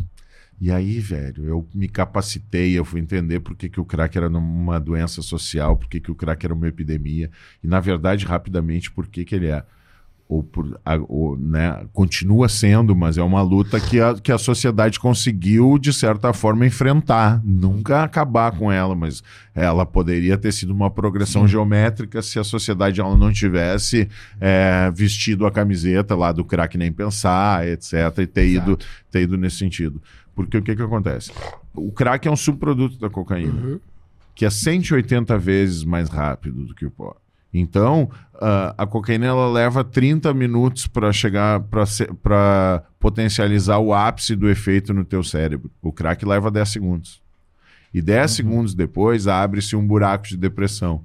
E aí, esse buraco de depressão é tampado só por, por mais um. Então, o que eu sempre disse assim: a, a, droga mais estúpida que existe é o crack, porque ela não te gera prazer, ela só te gera depressão. E é por isso que aí tu começa a, a desmistificar falácias como o crack é barato. Não é barato coisa nenhuma. Se em 10 segundos muito... depois Sim. tu já precisa de mais uma pedra, o cara chega a fumar lá, chegava a fumar, sei lá, 30 pedras por dia. Isso dá cento, dava 150 reais por dia na época, dava 4.500 reais por mês. E aí, só que 4.500 reais por mês, onde tu não vai produzir nada para a sociedade, Sim. tu só vai tirar da sociedade. E aí tu começa a matar por cinco pila, quando tu não tem mais o que fazer. E aí o que, que eu fiz? Eu fui para a sala de aula para fazer palestras contra o crack. E uhum. nunca me esqueço. O primeiro lugar que eu fui foi em São Cepé, lá até com o filho do, do Vargas lá. Sim, prefeito tá. João Luiz Vargas. É, advogado aqui em Porto Alegre. O filho dele uhum. sempre articulou muito isso, assim. Daí eu fui, cara, um auditório lotado, assim, aquela coisa. Fiz uma palestra chata. Fiz. Falei tudo que eu não sei o quê, mas com muito conteúdo. E aí eu voltei para Porto Alegre, assim. Cara, tá tudo errado. Eu disse que eu vim para cá, para política, porque a escola não pode ser chata, porque a escola tem que ser um lugar legal. E eu fui o tiozinho chato que fez a palestra chata hoje para gurizada. Eu, eu fiquei mal por isso, apesar de saber a importância do conteúdo, né? É. E aí, na, voltando na estrada de São Cepé para Porto Alegre, me deu estalo. Pô, cara, eu, eu só tenho uma ferramenta para usar contra o crack, que é a música. E aí eu criei um refrão que era diga não à violência, diga não à alienação. Numa escola divertida a gente aprende de montão. E fazia a molecada fazer palestra, é, palestra, fazia a molecada fazer poesias falando mal do crack e no final eu transformava isso em rap. Então daí, daí a gente criou lá, a escola é bom para se viver, né? Ela tem que ter prazer, faça amigos para valer, estudar é meu dever, craque nem pensar, nessa não vou estar com improviso na mente, eu vou plantando a semente da informação, porque na luta contra o craque só tem sangue bom. Todo mundo prestando atenção aqui comigo, meu irmão, porque se não tiver critério, vacilou, vai pro cemitério. E eu brincava e fazia o fazia o beatbox, daí a gurizada, opa, claro, que, que é isso aqui, claro. sabe? Então, eu, eu, eu peguei um assunto muito pesado e de um jeito mais leve, trazendo. Mais atrativo. Mais né? atrativo, eu trouxe a gurizada pra cá. E aí ali eu dizia, eu brincava e dizia: Ô oh, meu, tu acha que tu vai pegar mulher fumando um cigarro, tu vai parecer uma boca de cinzeiro. Tu, se tu precisar tomar um trago para ter coragem de chegar na menina, o que, que vai acontecer? Eu sou mínimo... desse. É, mas eu no, sou desse. Mas no mínimo. Eu só não beber mas, nada. Mas no mínimo, se ela te disser não, zero a zero. Vai, pô, tudo bem. Vai de novo. Vai, vai de novo. Vai, alguma, alguma coisa vai acontecer. Então, brincando, a gente começou a criar um conceito justamente esse. Olha, e, e digo para vocês, cara. A única vez que eu tremi na minha vida, não foi nem tremer, para aí, mas, mas quase tremi. Foi ah, em 2000, na primeira vez que a comunidade tocou no Planeta Atlântida. São 20 vezes mais, etc. Mas em 2000, palco principal, Lotadaço. abertura de sábado, já tinha 25 mil pessoas para nos ver. As pessoas já conheciam todas as músicas, aquele palco gigante, etc. Ô, cara, eu cantava e na terceira música já tava me faltando ar, assim. E eu, por que isso, cara? Tá tudo certo, a galera Sim. tá pulando, tá tudo bem, as músicas que eu sei de cor, tá Onde eu queria estar. Tá. Por que que não tá vindo a droga do ar, assim? Daí o que que eu fiz? Parei, comecei a caminhar, parei de correr no palco, comecei a, né, aquela coisa Michel Platini no, sim, sim. no círculo do gramado, começou assim, a dosar, sabe? Começou a ah, dosar. Comecei, daí foi indo, foi indo, foi indo. E aí acabou o show, cara, parecia que eu, tipo, tinha passado um caminhão em cima de mim, assim. Era adrenalina. Assim, né? E aí, aí entra, eu acho que assim, é, é a coisa mais importante que eu aprendi na minha vida. Tu tem que usar adrenalina a teu favor. Uhum. Quando tu canaliza a adrenalina uhum. a teu favor, tu vira um monstro, cara. Porque é, é, é, aí, é aí nos jogos decisivos, e isso serve para o esporte, serve para a música, serve para um grande debate, serve para os obstáculos que são impostos na tua vida. Quando tu usa aquilo, quando tu sabe usar a adrenalina a teu favor, tu começa a gostar daquilo. E aí tu tem um diferencial, tu tem uma força maior do que a maioria das pessoas, porque porque às vezes tu leva tempo para entender que tu tem que usar essa adrenalina a teu favor. E é a melhor droga que tem, é a melhor sensação que tem, é, é, é, é quando tu consegue te diferenciar. Então, é, é, é no meu primeiro mandato, é, eu já consegui. É, é, a tua pergunta ela é muito boa e, a, e ela muitas vezes é, ela é até difícil de responder, mas não significa porque tu tá num ambiente que tu não possa tentar transformar esse uhum. ambiente, que tu não possa ou uhum. que tu precisa daquilo para ser legal, para ser para ser reconhecido dentro das pessoas. Eu acho que eu acho que esse é o caminho, assim, é tu ter personalidade, é tu ter força de vontade. Isso é um bom exemplo, entendeu? Quando tu consegue fazer isso E, e aí o que que acontece? Muito por tudo isso que tu disse, as pessoas têm preconceito com o artista, têm preconceito com, bah, o mano changes, bah, lá... só que aí o que que acontecia? Quando eu começava, abria a minha boca para falar, as pessoas chegavam. Surpreendiam, né? Meu Deus, pô, que legal, que, que conteúdo, que experiência. Blá, blá. Muitas vezes tu vai lá no Summit, lá, e tu vai ver uma palestra lá do cara que, ah, não sei o quê, inovador, pibibi, pá, pá, pá, Daí tu senta lá e tu vê assim, tá, Magrão, tudo que tu tá dizendo isso aí eu já sei. Tipo assim, tá, vai te catar, entendeu? Então, às, às vezes, quando tu espera uh, uh, muito de alguém, essa pessoa não te seduz. Agora, quando tu, ah, esse cara não vai me dizer nada. E aí esse cara te diz alguma coisa relevante para ti, é, então eu sempre usei o preconceito a meu favor, nunca me vitimizei por dizer assim, ai, coitadinho do Mano Chentes que estão achando que eu sou louco, não sei o quê. Não, vamos mostrar que a gente tem conteúdo, vamos mostrar que eu sou um cara do bem, vamos mostrar porque porque eu não posso ser um cara uh, que me acha coitado, não posso com a capacidade intelectual que eu tenho, com o sucesso que eu fiz como artista. Sou o primeiro músico a me reeleger deputado no Brasil. É. Inovei, entrei lá, passei pela Assembleia e não tem ninguém para dizer um ai a meu respeito. É, se, qualquer dos candidatos a governador eu conheço, respeito e poderia debater sobre política com qualquer um deles. E outra, é, não, nunca falei mal de ninguém, não preciso, não, não, não tenho necessidade de depreciar os outros. De lacrar, Exatamente, cancelar, né? Sabe? Então, é, é, é a minha trajetória, ela, acho que por ser libriano, sempre foi uma uhum. coisa de ser conciliador, de ser um cara assim, não, para aí, cara, eu não concordo contigo, mas eu respeito a tua opinião. Eu não concordo, eu concordo com o Thiago Leifert e não concordo com o Felipe Neto, mas não é por isso que eu vou deixar de fazer, eu vou proibir meu filho de ouvir o Felipe Neto. Bem pelo contrário, tu faz o que tu quiser. Agora, eh, o que, que eu tenho que fazer com meu filho? Orientar. Eu tenho que conversar com ele. E aí o futebol é fundamental. Porque a relação que eu construí com o meu pai é a, é a relação que eu estou construindo com o meu filho. De estar de, de tá junto em todos os jogos, de vibrar junto, de sofrer junto, de, de usar o futebol como o maior vínculo que eu tenho hoje com o meu filho. Então, uh, de certa forma, por mais que a, que a mãe dele seja assim a melhor mãe do mundo e também nesse sentido eu sou uma pessoa muito grata por ter uma família, por ter é uma pessoa que se dedica para os meus filhos como a Tabata se dedica. Tem coisas que o meu filho não consegue dizer para ela. Isso até me emociona, assim. Por quê? Porque a relação que eu construí com ele é uma relação de amizade, de intimidade.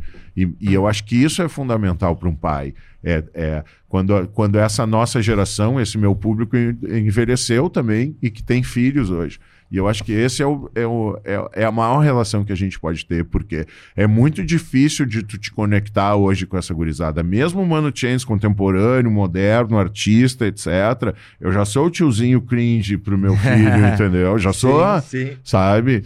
Porque o, o mundo é completamente diferente. Mas eu chego pra ele, ô oh, meu, tu tem 12 anos, tu não sabe atravessar uma rua, meu. É. Sabe? O mundo que tu vive é completamente diferente. Com oito anos, o pai pegava ônibus sozinho em Porto Alegre. E aí, aí tu começa. Cara, teve no aniversário de oito anos do meu filho. A gente estava fazendo um salão de festa de casa ali. E aí tinha uma, uma cama elástica. Daí eles pegaram aquela cama elástica para ficar dando bicicleta com a uhum, bola uhum. e ficar aquela coisa. Daqui a pouco, um guri deu um chute, a bola saiu lá pra rua do prédio. Ninguém né? foi buscar. Não, daí eles chegaram todos, os de apartamento, chegaram pra mim assim. Ah, perdeu uma bola e agora? Não sei o que. Como assim perdeu? Ah, ela caiu, foi lá pra rua. Tá, vamos lá, vamos lá buscar. Daí fui eu e todas as crianças. Sabe, Adoraram sabe, e da rua buscar ah, bola. Sabe o adestrador, o cachorro, o, passeador de cachorro? Assim, eu e todas as crianças ali junto, assim. Ô, oh, meu, daí achamos a bola. Oh, cara, foi uma festa. A, foi o ápice do aniversário do meu filho, de 8 anos. Foi quando eles acharam a bola. Daí sabe o que, que eles começaram a fazer? Jogar de propósito a bola pra, pra rua ir pra ir buscar. E Mas, mano, deixa, deixa, deixa eu te desmascarar aqui agora, porque o mano ele fez um, um, um todo um discurso sobre crack, né? Aí ele quer construir uma relação com o filho dele, levando ah. o filho dele no Beira Rio, ver Wanderson e Depena. Ah. que são dois craques do momento do ah, futebol gaúcho. É Eu não entendo essa, essa lógica aí, mano. Tu leva ele ver Depena e Wanderson, que estão acabando com o futebol aqui no Rio Grande do Sul, levando o Inter à liderança do campeonato. Eu levo fé no Wanderson e no Depena, mas vamos com calma, né? Vamos com calma. Né? O Inter, sabe qual é o problema do Inter? O problema do Inter é quando os caras começam a achar que jogam mais do que jogam. Não, eu me emociono. problema. Não, não, mas eu quero dizer assim: o Moisés, eu não tenho nada contra o Moisés. Quando é que o Moisés começa a ir mal? Quando ele começa a matar no peito, dar balãozinho, etc. Não adianta, tu tem um limite. Mas eu sou, eu sou aqueles caras que estraga o jogador, né? O alemão fez três gols, eu já tava pensando Sim. assim: vai, o Tite agora, como é que ele vai fazer? Será que é Richarlison? Tá, mas deixa eu... Será que é, que é, que é eu alemão? Sei, eu sei que o programa vai depois do Goiás, né? Vai, vai depois do Goiás é um horror Vai. jogar com o Goiás. Sempre é.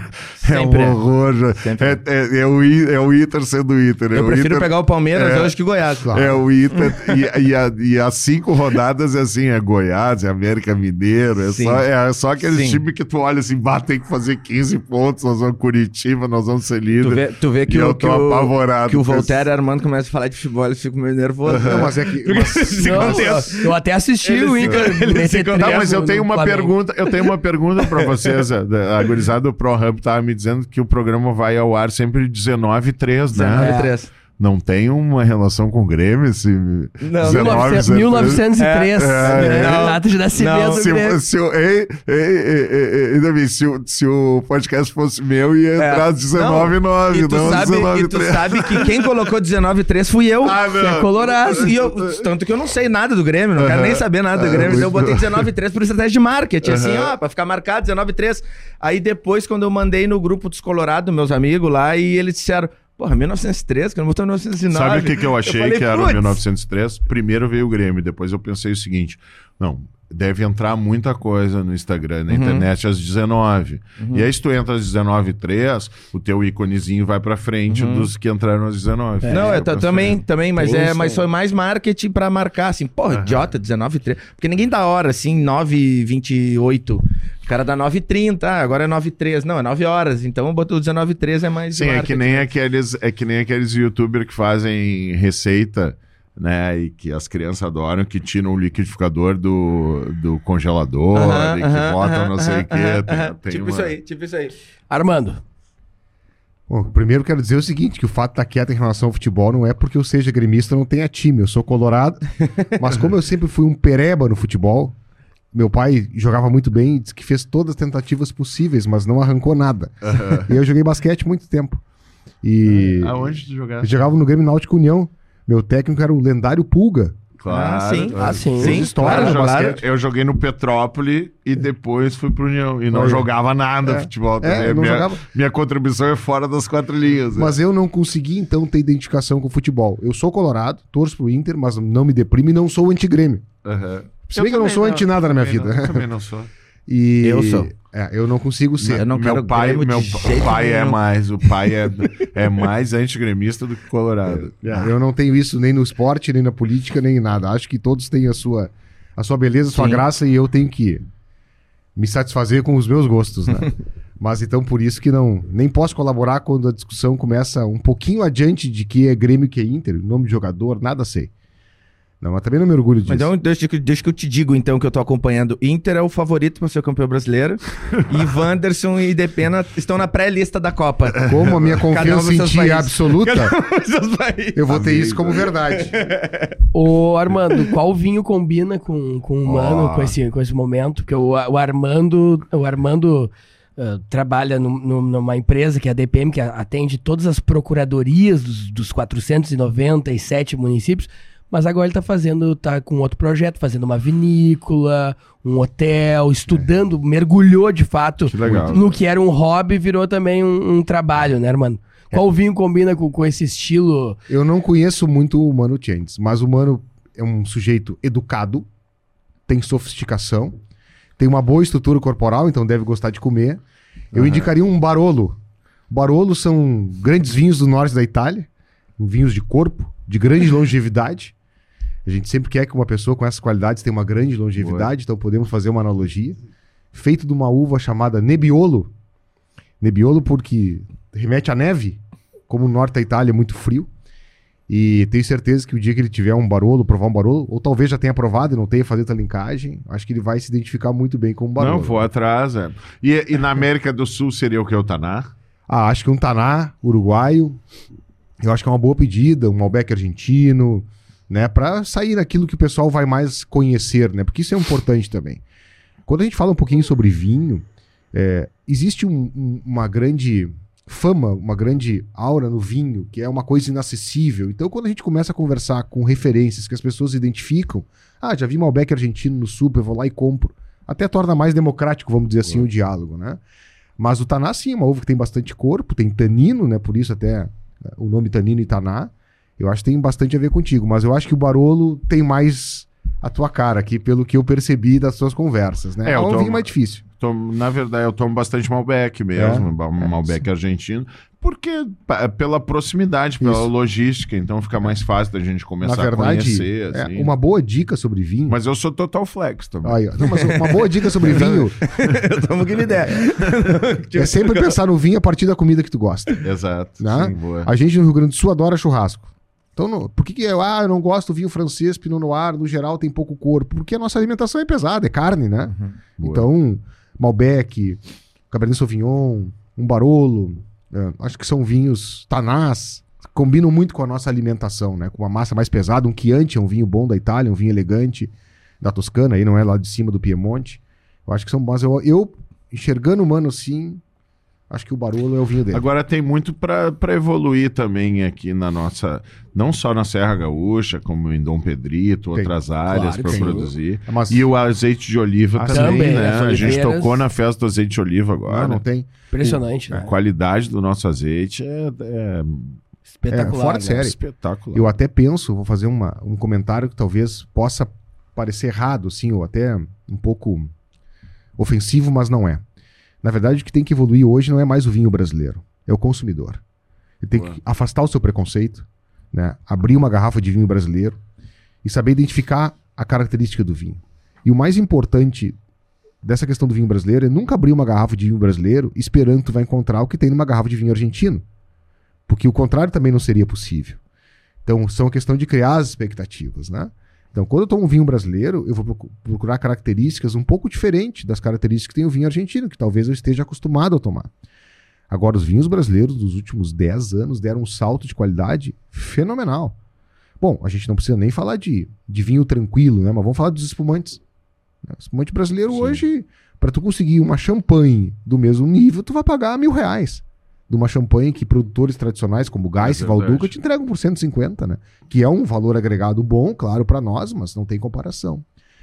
Mas sempre pensando assim no que eu vou comer na, na questão do vinho. Acho que essa relação é sempre muito feliz, assim. Evita que eu que eu ache que a comida ficou ruim porque o vinho matou a comida. Sim. Ou o contrário, né? O vinho ficou nada perto da comida muito Não, pesada. não, eu já quero ser teu amigo. Já é, meu amigo. Vale a pena, vale a Isso, pena. isso que ele não começou a falar de charuto. Me dá teu ar.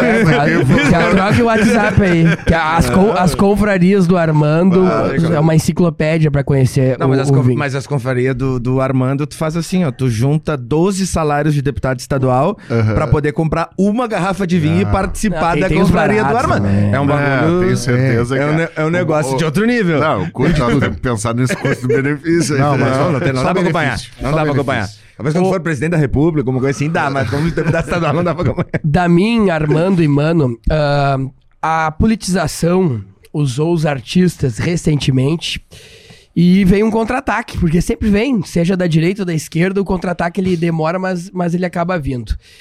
A política do Bolsonaro atacou muito a Lei Rouanet e, e, em consequência, alguns artistas se sentiram atingidos, não porque são beneficiados ah, pela verba da Lei Rouanet, mas porque foram incentivadores da política pública que representava naquela época a Lei Rouanet, sob ponto de vista artístico. E aí a gente tem Caetano Veloso, Chico Buarque, Ivete Sangalo, ah, Carlinhos Brau, grande- Mercury. é, grandes, grandes artistas, né, ah, com, com, com prestígio de repercussão midiática, que se posicionaram contra o, o Bolsonaro.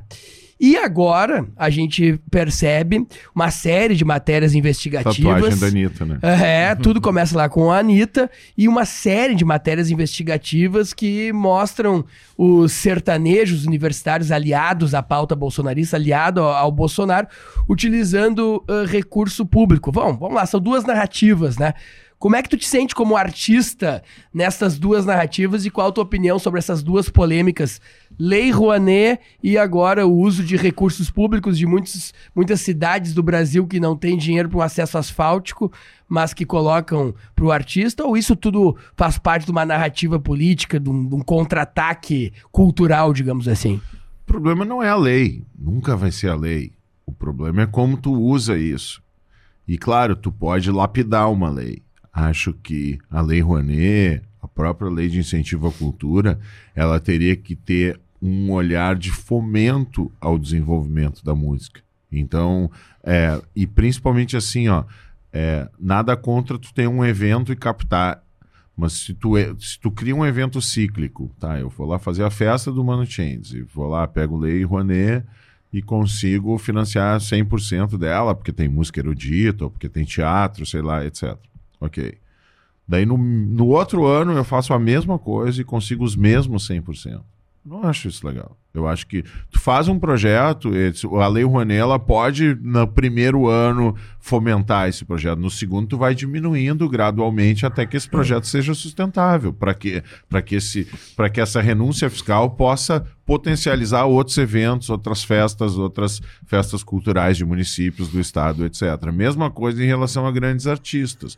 Por que, que hoje os grandes artistas acabam se beneficiando muito mais da Lei Rouanet? Porque eles têm uma estrutura muito maior e tem um apelo muito maior na hora de captar o recurso para esses projetos. Então, assim, por mais que a gente diga assim, ah, o cara não pode fazer isso, não, mas por que que tu não começa a restringir limite? Por que que tu não começa a... Uma coisa que eu sempre tentei mo mobilizar a sociedade gaúcha foi que para o Procultura que no mínimo uh, uh, qualquer cachê de artista nacional, se tu vai gastar, por exemplo, na Fena Soja com Procultura um milhão em, em, com cachês de artistas nacionais, tu vai ter que, para artistas regionais, tu vai ter que ter uma reserva nesse sentido. Para quê? Para fomentar. Boa. Então, quando tu começa a desenhar proporcionalmente algo que seja para fomentar a cultura, para desenvolver, para ajudar os menores, tu pode, pô, a, a gente acabou de fazer um um, um DVD com, dos 25 anos da comunidade. Foi o primeiro show lotado na opinião pós-pandemia, onde ele é pró-cultura, onde ele era um projeto de 150 mil reais para te para te captar, para te promover, para te divulgar nas redes sociais, etc., para te fazer tudo uhum. isso. A gente conseguiu só captar 40 mil reais, mas com 40 mil reais a gente fez um DVD a gente fez, a, a, gente pagou os artistas convidados com naipe de sopro, com convidados, etc. Então, se, uma coisa é tu pegar um milhão e, e, entregar um projeto que tu poderia entregar com 40 mil reais. Então, tu ter o bom senso para usar o lei de, de, incentivo à cultura, eu acho que é fundamental. Agora, para isso, tu precisa ter algumas revisões, tu ter algum, com, algum cuidado. E esse cuidado, no meu modo de ver, é principalmente assim: é educação, é porque também os, os grandes patrocinadores acabam. É, se vinculando muito mais a artistas que vão potencializar suas marcas do que com o fomento à cultura e que não existe também um cuidado nesse sentido de ter uma curadoria. Alguns, algumas empresas já estão começando a fazer o contrário.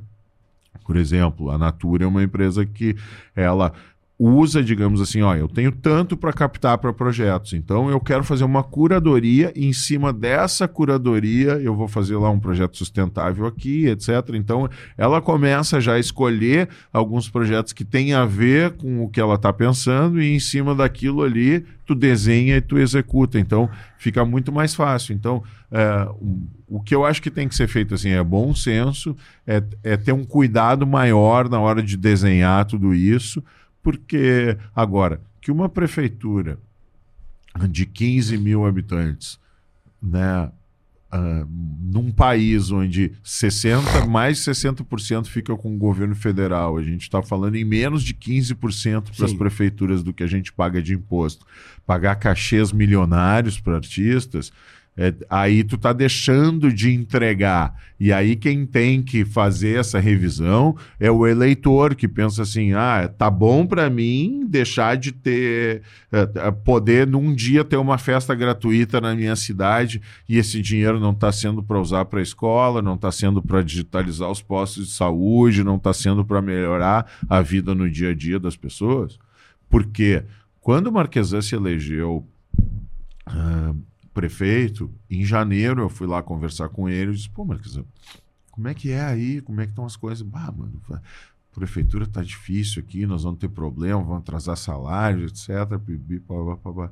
Eu, tá, meu, então tu quer me dizer que não vai sobrar uh, 20 milhões por ano para te investir na cidade? Pô, mano, acabei de te dizer que eu vou que eu vou que eu vou atrasar salário, tu tá louco? Como é que vai sobrar 20 milhões? Eu, pô, cara, louco é tu que deixa de ser deputado federal para ser prefeito de Porto Alegre. Isso é uma brincadeira, mas é uma brincadeira que a sociedade não entende. Um deputado federal tem, tem 20 milhões por ano para investir em projeto. Sabe? E o prefeito de Porto Alegre não tem isso. Claro que a Prefeitura de Porto Alegre ela te dá capacidade, grau de, de, de, de buscar recursos, etc. É muito mais importante tu ser prefeito de Porto Alegre do que deputado federal. Mas no fringir dos ovos, eu estou dizendo que um deputado federal tem mais recursos financeiros para investir do que o prefeito de Porto Alegre. E as pessoas acham que deputado federal e deputado estadual é a mesma coisa, não sabem a diferença. Uhum sabe? E tem deputado federal uh, que se promovendo, não que ele não esteja certo, mas é tipo assim, usando a ignorância das pessoas com outdoor, dizendo: Ah, eu investi em 80 milhões no, no Estado. Pô, que bom que tu investiu 80 milhões no Estado, mas todo mundo fez isso. É. O importante não é o, o quanto tu investiu, é como tu investiu. E um deputado federal, e por que, que eu fui candidato duas vezes a deputado federal e as duas vezes eu bati na trave e não assumi um dia como deputado federal, sabe? Porque o, o que acontece é o seguinte: quem manda nas emendas muitas vezes não é o próprio deputado federal. Ele constrói uh, relações que são importantes, eu não estou dizendo que não são importantes, mas ele pulveriza esse dinheiro de uma maneira que ele não consegue prestar contas, porque ele dá uma ambulância para um, ele dá um ginásio para o outro, ele vai aqui, ele dá para pai aqui, ele dá lá, lá. Não estou dizendo que isso não seja importante, só que é muito difícil da sociedade mensurar a qualidade uh, do serviço dele, de, da prestação Sim. de serviço, da gestão de menos. Se um dia eu fosse deputado federal, eu ia usar os 80 milhões que eu teria só para digitar escola e digitalizar posto de saúde. E aí ia ser fácil, porque ia fechar um ciclo e ia dizer assim, gurizada, eu digitalizei tantas escolas, digitalizei postos de saúde, tantos postos de saúde, acabei com a fila nesse sentido. Hoje tem tecnologia dentro das escolas. E o teu deputado federal, o que que fez? um deputado federal, se tiver uma visão de gestão de emenda, ele vira candidato a governador de estado. Sim. Sem dúvida. Sem Sabe dúvida. que, uh, uh, seguindo aqui ainda no, no, na Lei Rouanet, né? É um assunto que me interessa, que eu gosto bastante. Uh, eu acho que, o, que, o, que a direita ela entrou numa briga que ela não sabe brigar. Esses artistas. Porque, porque o que, que acontece? Hoje, se tu fala com qualquer artista de esquerda, se tu fala com qualquer empresário de esquerda, que mesmo que poucos uh, têm, uh, ou gente que se beneficia disso, né? Uh, com artistas de esquerda, o discurso deles é todo alinhado. Todos eles têm o mesmo discurso, todos eles correm para o mesmo lado, todos eles se agrupam muito rápido. Isso é uma estratégia de guerra, né? Eles se agrupam muito rápido e atacam no mesmo foco. Tu não vê, por exemplo, o, o quando o pessoal de esquerda tá atacando alguém, eles estão atacando um. Aí eles atacaram um pouco o Felipe Neto, o Felipe, o Zé, Felipe, o Zé Neto, e aí depois uh, viram que deu uma brechinha ali com o Gustavo Lima, que não fez nada de errado. Uhum. Nada de errado. Se tem que atacar alguém é o prefeito, que eu também concordo, vai pagar um milhão de reais no show numa cidade lá para 6, 7 mil habitantes, uh, eu também não concordo, mas ele não fez nada de errado. Ele deu, pre... deu a brechinha, o que aconteceu? não se falou mais em Zé Neto, que é o cara que botou a, a polêmica. Então é difícil de brigar. Por quê? Porque aquela, aquele percentual que tem o discurso alinhado, eles atacam tudo aqui, ó. Muito bem orquestrado. É, é a laranja mecânica. Eles vão tudo em cima, blá, blá, blá, tudo em cima, blá, blá, blá. E em termos de, de valores, a gente sabe por que, que essa briga toda e por que, que a construção dessa narrativa, né? Porque os, os grandes players da música, os grandes players, o dinheiro vai tudo para eles, cara. E, e isso eu sei bem porque eu fiz curso de teatro muito tempo. E, e, o curso de teatro que eu fazia lá com o Bob Bales, lá na, na no centro de Porto Alegre, ah. ali, uh, era uma reclamação do, dos artistas. Os caras não conseguiam fazer um show, os caras não conseguiam fazer uma peça, o, o, o ator. Cara, nada. E aí a Daniela Mercury, a Ivete Sangalo, esses caras, o, o, Gilberto Gil, esses caras milhões. E o cara queria fazer um, uma peça de teatro, velho. No Mas... centro de Porto Alegre, de 5 mil reais, o cara não conseguia. Mas tu, tu vê Porque é alto que, custo disso. Que legal que tu usa o exemplo da Daniela Mercury e da Ivete, tá? O Axé Music, o povo do Nordeste, sempre foi muito mais organizado Sim. nesse sentido. Tanto que a cópia de modelo de negócio do sertanejo é baseada no, no Nordeste, é uhum. baseada no Axé Music. E, e, aí os caras desde cedo tinham um escritório, uhum. esse escritório também já tinha captação de projetos, então tu já criava um diálogo. E, então, assim, uhum. foi, um, foi uma parte da sociedade cultural que se organizou muito bem e foi atrás uhum. e tinha relevância. Não que o Bob lá, óbvio, eu conheço há um tempão o Bob, uhum. por causa da Ipanema, por Sim. tudo, etc., pela Gente relação finíssima. com a Kátia e tudo. É, não que a, o que o Bob faz não fosse relevante, mas daqui a pouco não era tão relevante para o cara, para o captador.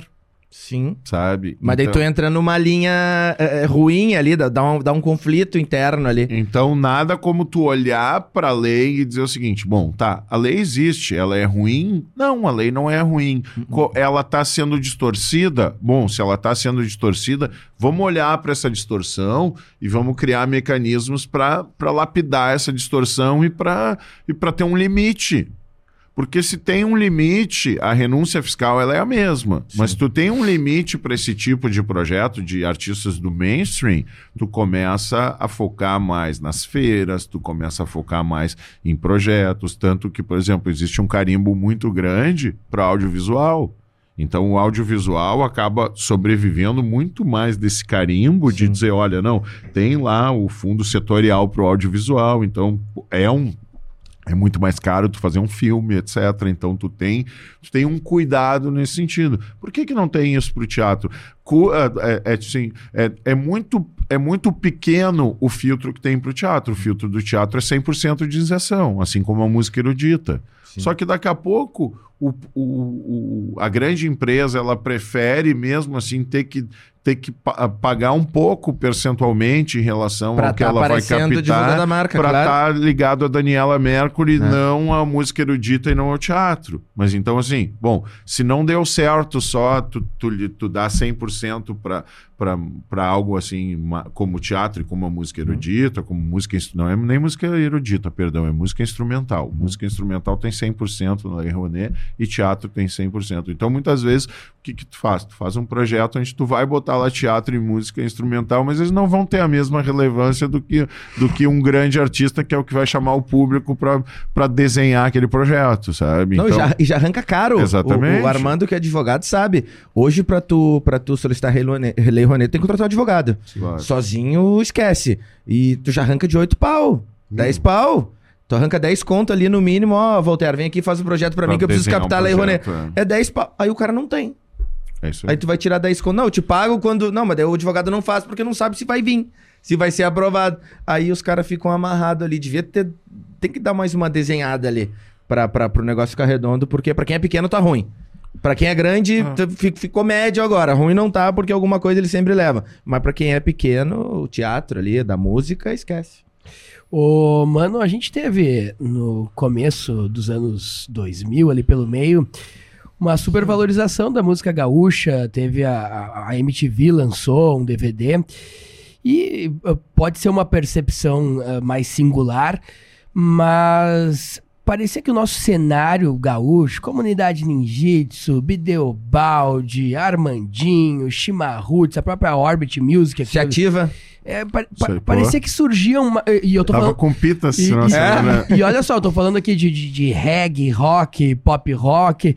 Parecia que o nosso cenário ele produzia mais artistas com, com conteúdo e com músicas que estouravam nacionalmente. Como é que tu analisa hoje o, o nosso cenário eh, gaúcho de, de produção de, de bandas? Mudou tudo, né? A gente sabe que o streaming mudou tudo, a- o sonho da, da, da banda também é um sonho de uma geração já passada. Como é que tu avalia essa questão? Acho que a internet mudou muito isso, né? A primeira revolução da, da internet foi o Napster, foi com a indústria fonográfica, né? Então tu tinha ali nos anos 90 as gravadoras ganhando rios e rios de dinheiro. Daqui a pouco tu ficava da meia-noite às seis da manhã com um impulso de telefone para baixar seis mega, que era um levava, tu pe, botava da meia-noite às seis da manhã, tu baixava uma música, tu ia dormir, no outro dia tu acordava, consegui baixar uma música, cara. Era assim o negócio, Imagina, sabe? era Claro. assim. Mas, mas ao mesmo tempo, isso te dava uma, uma independência, uma coisa de tipo, pô, a minha época ali, no, no final dos anos 80, começo dos anos 90, tu ia lá numa Banana Records da vida, encomendava num, num- um CD eh, em, eh, gringo que não tinha no Brasil e ficava esperando chegar aquele para ouvir o álbum, etc. Então, a relação com a música, Banana ela Records. é, é, a, a, a, a relação com a música ela era muito diferente. Tanto que, por exemplo, é, eu, a Ipanema, a pop rock, as rádios, elas sempre foram muito importantes. Agora, fundamental para esse boom de artistas gaúchos foi a Atlântida. É. Por quê? Porque a Atlântida, nessa época, nos anos 90, ela tinha 16 filiais nas principais cidades do Rio Grande do Sul e Santa Catarina. Então eram cidades satélites. Então, quando a tua música tocava e entrava na programação dessas 16 cidades, o que acontecia é que tu tinha uma abrangência tanto no Rio Grande do Sul e em Santa Catarina fantástico. Porque, por exemplo, daí tu começava a tocar em Caxias, daí a mais nova, que é um baita grupo Sim, também, Sim. começava a rodar também. Ah, tu ia tocar na, em Atlântida Chapecó, as rádios do Oeste todas tocavam. Ah, para Santa Maria, a mesma coisa, etc. Então tu tocava, tu, tu tocava muito n- em- no Rio Grande do Sul, em Santa Catarina, em função das rádios. Bom, com, a, com, a, com o enfraquecimento das gravadoras, com o enfraquecimento das rádios, é, é, a própria MTV ela quebrou por causa do YouTube. Claro. Essa que é a verdade. Porque qual era o grande produto da MTV no Brasil? Era o Disque MTV. É. Que tu gastava lá R$ 2,99 para ligar para MTV para pedir o teu clipe preferido e ficava esperando a tarde inteira. Então, a MTV ela sempre foi a premiere dos grandes artistas para lançar os videoclipes. Só que o que, que era o YouTube? Lançava o, lançava o clipe da MTV, 10, 20, meia hora depois, uma hora no máximo depois já estava ali. E aí tu podia ver de graça quantas vezes tu quiser, a hora que tu quiser. Então, assim, a internet, ela, ela foi muito. se- existe uma banda no Brasil que é, que é muito assim, que, é, que, é de- que veio depois da comunidade, que aproveitou muito bem a internet, que, é- que os caras são muito inteligentes e, e muito resilientes nesse sentido, que é a Fresno. A Fresno, eu me lembro que a gente tocava assim, a comunidade estouradaça já a Fresno começando, e a Fresno tocava mais no Nordeste do que a comunidade. Apesar da gente ter tido o primeiro lugar na Mix, né, no Brasil inteiro, com Detetive, depois com Sem Erva, etc. A Fresno, ela tinha já uma relação com, com, com blogs, com, com as pessoas que, que gostavam do, do, de rock, que tinham... a- então, eles criaram e eles sempre entraram muito nessa coisa de pré-redes sociais, eles já, já tinham muito essa relação com comunidades, com as pessoas que gostavam deles, etc., mesmo antes do Orkut, assim. Então, quando surgiu o Orkut ali, eles já tinham um- um- uma relação muito grande nesse sentido e se aproveitaram muito bem. E hoje, é uma, acho que é uma das bandas mais relevantes do estado do Rio Grande do Sul, muito por essa resiliência, muito por esse trabalho, assim. Então, ah, o que eu vejo hoje é que a internet é gigantesca e, ao mesmo tempo, tu vira uma agulha no palheiro. E aí, para te chamar atenção, tu tem que viralizar. E aí, o que que viraliza? Muitas vezes não é uma cultura, não é uma cultura de fundamento, como Mas a é gente uma gosta música. de dizer. É uma, é uma piada que se espalha, é uma, é uma brincadeira, é um ah, leque, leque, Aham, leque. Daí tu assim, pá, como é Não, que o isso Michel vira- Teló, né? É, Michel como é- Teló tava Como é que aqui. isso viralizou de uma maneira a por causa- porque os caras estão girando para um lado, girando para o outro. E o TikTok mostra muito isso hoje, né? Tanto que que a pessoa mais influente culturalmente hoje falando é a Virgínia, mulher do Zé, muito mais do que o próprio Zé Felipe, filho Uhum. Muito lá do, mais. do, do Do Leandro, é do, Leandro. do- Do ou do Leandro. Leonardo. no- Leandro, Leandro, É, Leandro. do Leandro. Filho do Leandro e Leonardo. Leonardo. Exatamente. É, É que nem o Sandy Júnior, né? Claro, filho do Sandy- cara? filho de Sandy Chororá é, a Sandy Júnior. é, óbvio. Então, é, então assim, é, por quê? Porque hoje a gurizada quer já ver qual que vai ser a dancinha que tu vai fazer no TikTok. Uhum. A, a música é atrelada com a dancinha. Bom, olha o Acorda Pedrinho. É, Há ah. 15 dias atrás ninguém sabia o que que era. E hoje Tu o eles cara... no, tu vê eles no Faustão domingo É, agora? Não vi. No, no não- Faustão, é, no, no é, Luciano Huck. aham, não, Luciano não vi. Ruim demais. É? Muito não, ruim. mas, mas não, mas não, Tu viu, não viu, é, mas eu, Mas muito vi, ruim. eu vi, eu Meu, tava- muito ruim. Eu falei, mas que isso? Porque não é aquela banda, que- aquela... Ruim. Mas, é, vivo. mas aí daí, tipo, pô, daí eu vou acordar meu filho. Ah, acorda, dá joguinho. Vamos. Não, viralizou, foi a é, o música- meu cachorro, que é o Mate, que a gente chama de Matildo. Tá, e aí tá- é um negócio que tá grudado no cérebro É. ali. Então, per- eu acho que perdeu essa identidade de movimento, de causa, de resiliência de Manifesto. regional, assim, sabe?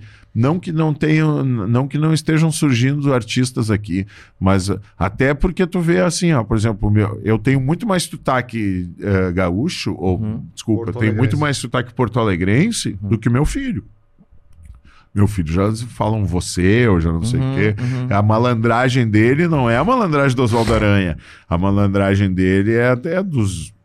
É do Matuê, é do Teto, é Uhum. dos caras do trap, é os caras. Porque eu vejo assim, hoje a gu- a gurizada ouve funk, ouve funk. Ah, tu quer se capacitar pra ser malandro? Tu vai ouvir trap. Uhum. Entendeu? E eu acho legal que meu filho tá ouvindo trap, pior é isso. Claro. Não, mas é tri. É o movimento da É, época. claro. Não, e, e a claro. outra, e a outra galera, eu me lembro que lá na, na- na- nessa época aí dos anos. É que eu digo que as letras são pesadas, É, assim, sabe? Mas, é, mas a batida é o hip hop, é o, né? então, É, eu- no, no início, no início dos anos 2000, ah, eu trabalhei muito com festa. quem sou eu pra falar em letra pesada, né? Assim, No, no início dos anos 2000, eu, eu trabalhei muito com festa. Era promoter de festa, fui Aham. promoter do Manara, Café Moinhos, Cord. Aham. E aí depois eu fui sócio de algumas festas, de algumas casas Claro. noturnas. E depois eu descobri que ia ser pai e larguei. Então eu consegui largar cedo à noite ali, com 22 Aham. larguei. E aí depois trabalhei um tempo com o Zoeira, o, o banda de pagode com o Zoeira lá, o, Le- Claro, o Leandro o me ligou. também, ah, vamos sim. trabalhar aqui com o Zoeira e tal, não sei o quê. Trabalhei um tempo com o Zoeira. E, e tinha uma, uma mística no meio das bandas que era que banda do Sul não estourava. Por Aham. exemplo, assim, o- vamos pegar o exemplo do Comunidade. O Comunidade tocou o Brasil todo.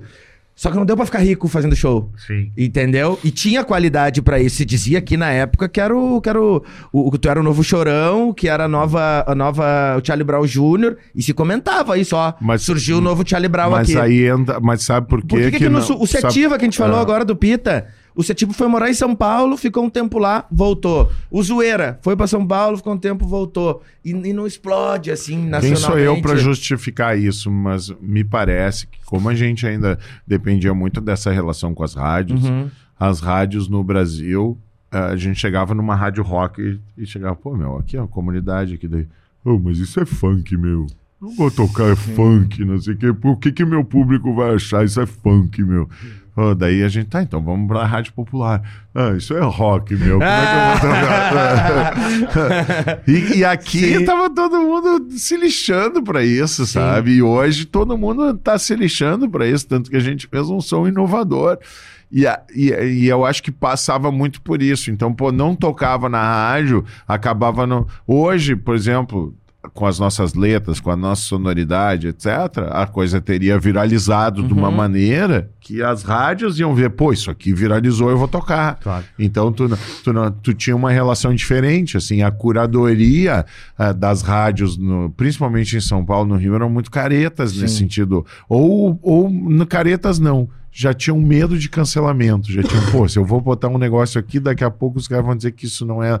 E, e o público nunca se lixou para isso. E o melhor exemplo é que o que, que aconteceu? Como a gente tinha, uh, uh, fazia muito sucesso no Rio Grande do Sul e Santa Catarina, tu pega assim, ó, cidades com poder aquisitivo. Então a gente está falando de 400 cidades com poder aquisitivo para fazer show uh, sexta e sábado. Uhum.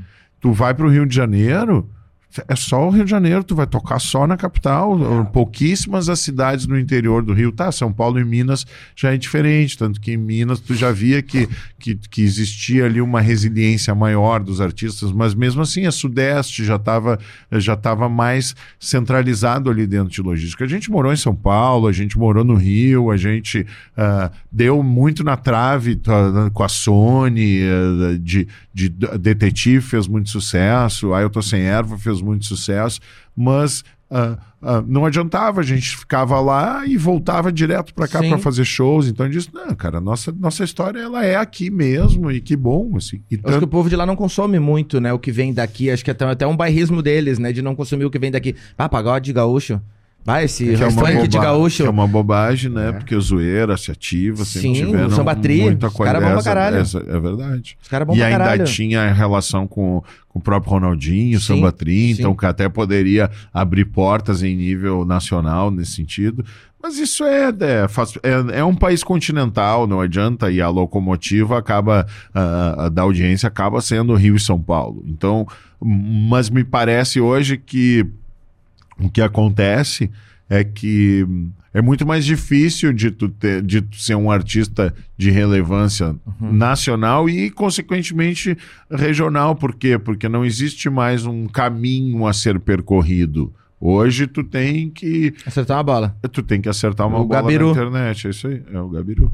É, falando em futebol, mano, que é a crônica, faz parte também do teu cotidiano, teu dia a dia, como comentarista da Rádio Grenal, como colorado e formador de opinião dentro Conselheiro do Inter, né? Como é que tu vê, mano, os movimentos uh, políticos do Grêmio e do Inter, que nos últimos anos também se confundiram com movimentos partidários, com a possibilidade do Romildo uh, ter ido a governador, acho que se fosse, inclusive, na última, teria muita chance muita de ser chance, governador. É. E na última eleição do Internacional, o fato de usarem o, o, a, a ex-filiação partidária do Alessandro Barcelos, que era do Partido dos Trabalhadores, foi secretário de administração do Tarso Genro, né? Inclusive foi ele que criou o Balada Segura. Vocês que sim. quem bebe aí não gosta, o Alessandro criou essa política de, de segurança, que é, um, que é um baita sim, projeto. Sim, é verdade. Como é que tu vê justamente a apropriação de movimentos políticos que querem usar o clube para ter algum tipo de favorecimento, usar essas massas.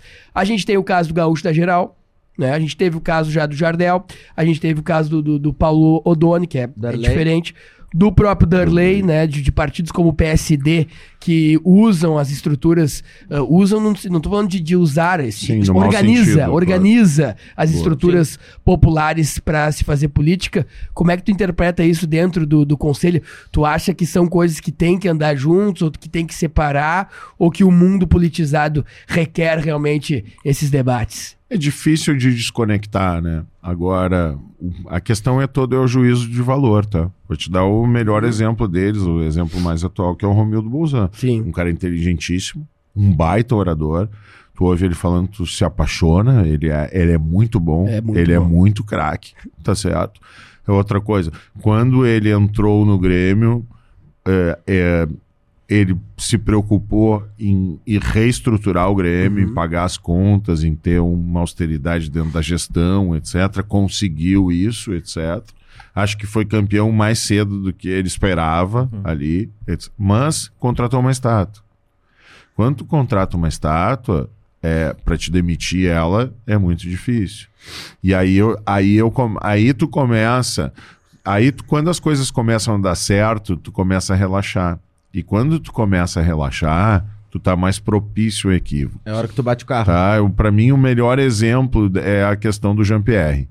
Uhum. Quando, quando ventilou aquela proposta do Pô, o Palmeiras queria dar o Rafael Veiga, o Gustavo Scarpa, uhum. todo o Diego uh, Barbosa e acho que tinha mais um jogador ainda. Acho que era o, é, acho que era o William, tá? Pelo Jean-Pierre. William Bigode? É. Por que, que o Grêmio não trocou ali? O Renato queria trocar.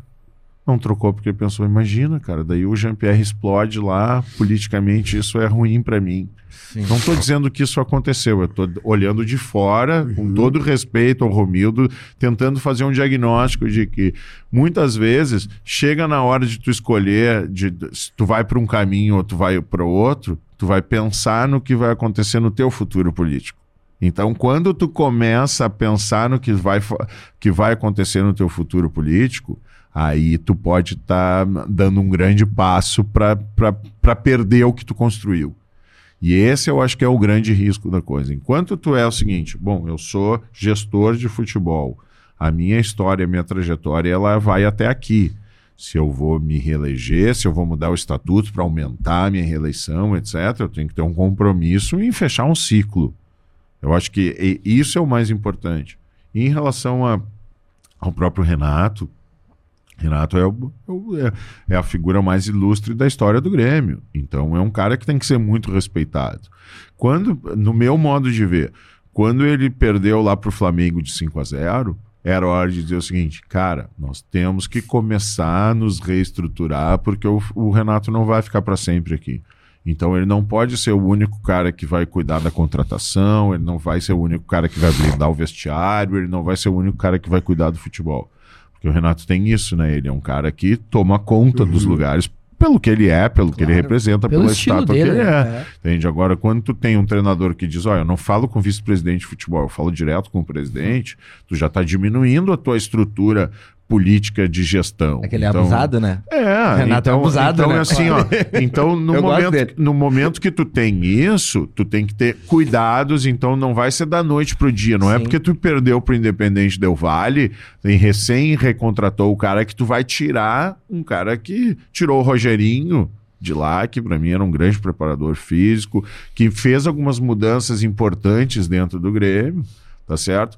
Mesma coisa no Esporte Clube Internacional. Agora, o que eu acho é o seguinte: é, os movimentos em si, eles estão muito é, partidarizados, não é nem em relação à política, é em relação ao clube. E aí tu não tem ideologia. Porque ao mesmo tempo que um movimento hoje ele está de um lado, ele pode estar tá do outro. E flutuam. Então, tu tem uma instabilidade muito grande dentro desse sentido. Agora, vamos ao outro exemplo. O, se tu é oposição à situação dentro de um clube, eu sou conselheiro há 20 anos, a gente tem uma postura independente hoje. Mas o pai foi candidato a presidente do Inter em 2009, uhum. na época que, que, que era o Fernando Carvalho e o Pífero, e o único cara dentro do conselho que diz assim: não, tudo bem, os caras estão bem, mas o Inter não pode ter dono. O Inter tem que ter, uhum. tem que ter fiscalização, o Inter tem que ter gestão, etc. Uhum. O único cara que, que peitava tudo isso era o pai. Em 2009, ele foi candidato a presidente na reeleição do Pífero.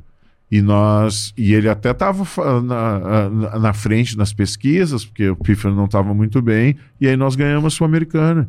Cara, eu e o pai choramos, nos abraçamos. Ele sabia que ele tinha perdido a eleição quando o Inter foi. Nós estávamos em La Plata lá. Mas ficou feliz foi... com o Caneco. E fica, que bom, é isso aí, sabe? Então, não é porque o pai queria ser presidente do Inter. E aí o que, que aconteceu? E aí a própria oposição, na época, quando o pai perdeu, viu que ele ficou liderando, ficou como líder de, dessa oposição, começou a enfraquecer. Não, vamos acabar com os movimentos, vamos isso. Criaram outros movimentos e meio que alijaram o pai do processo. Assim. Então, assim, pô, tu criou uma liderança para fiscalizar, para positiva, construtiva, que não tinha, que não queria torcer contra o clube. A mesma coisa tem que ser na política, uh, na, na política partidária, na política de Estado.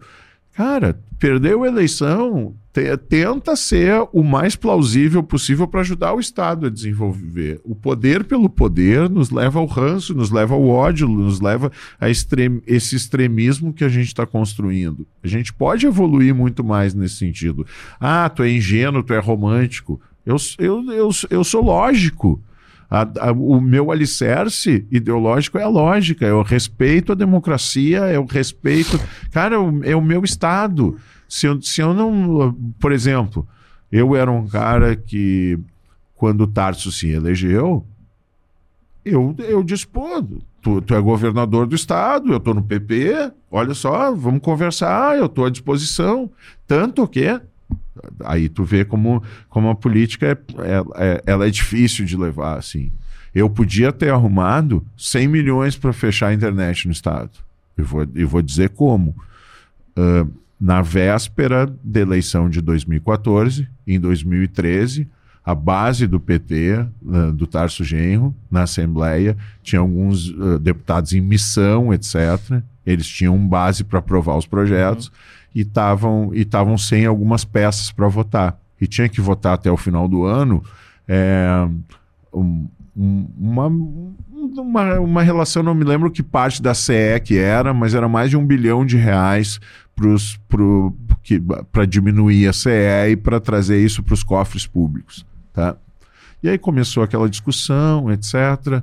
O, uh, o PT sabia que eu era um cara de diálogo, etc. O Tarso, pá, oh, o, o, governador quer falar contigo, quem sabe tu não vota isso, porque vai ser importante para o Estado, a gente vai usar esse um bilhão para investimento, não sei o quê.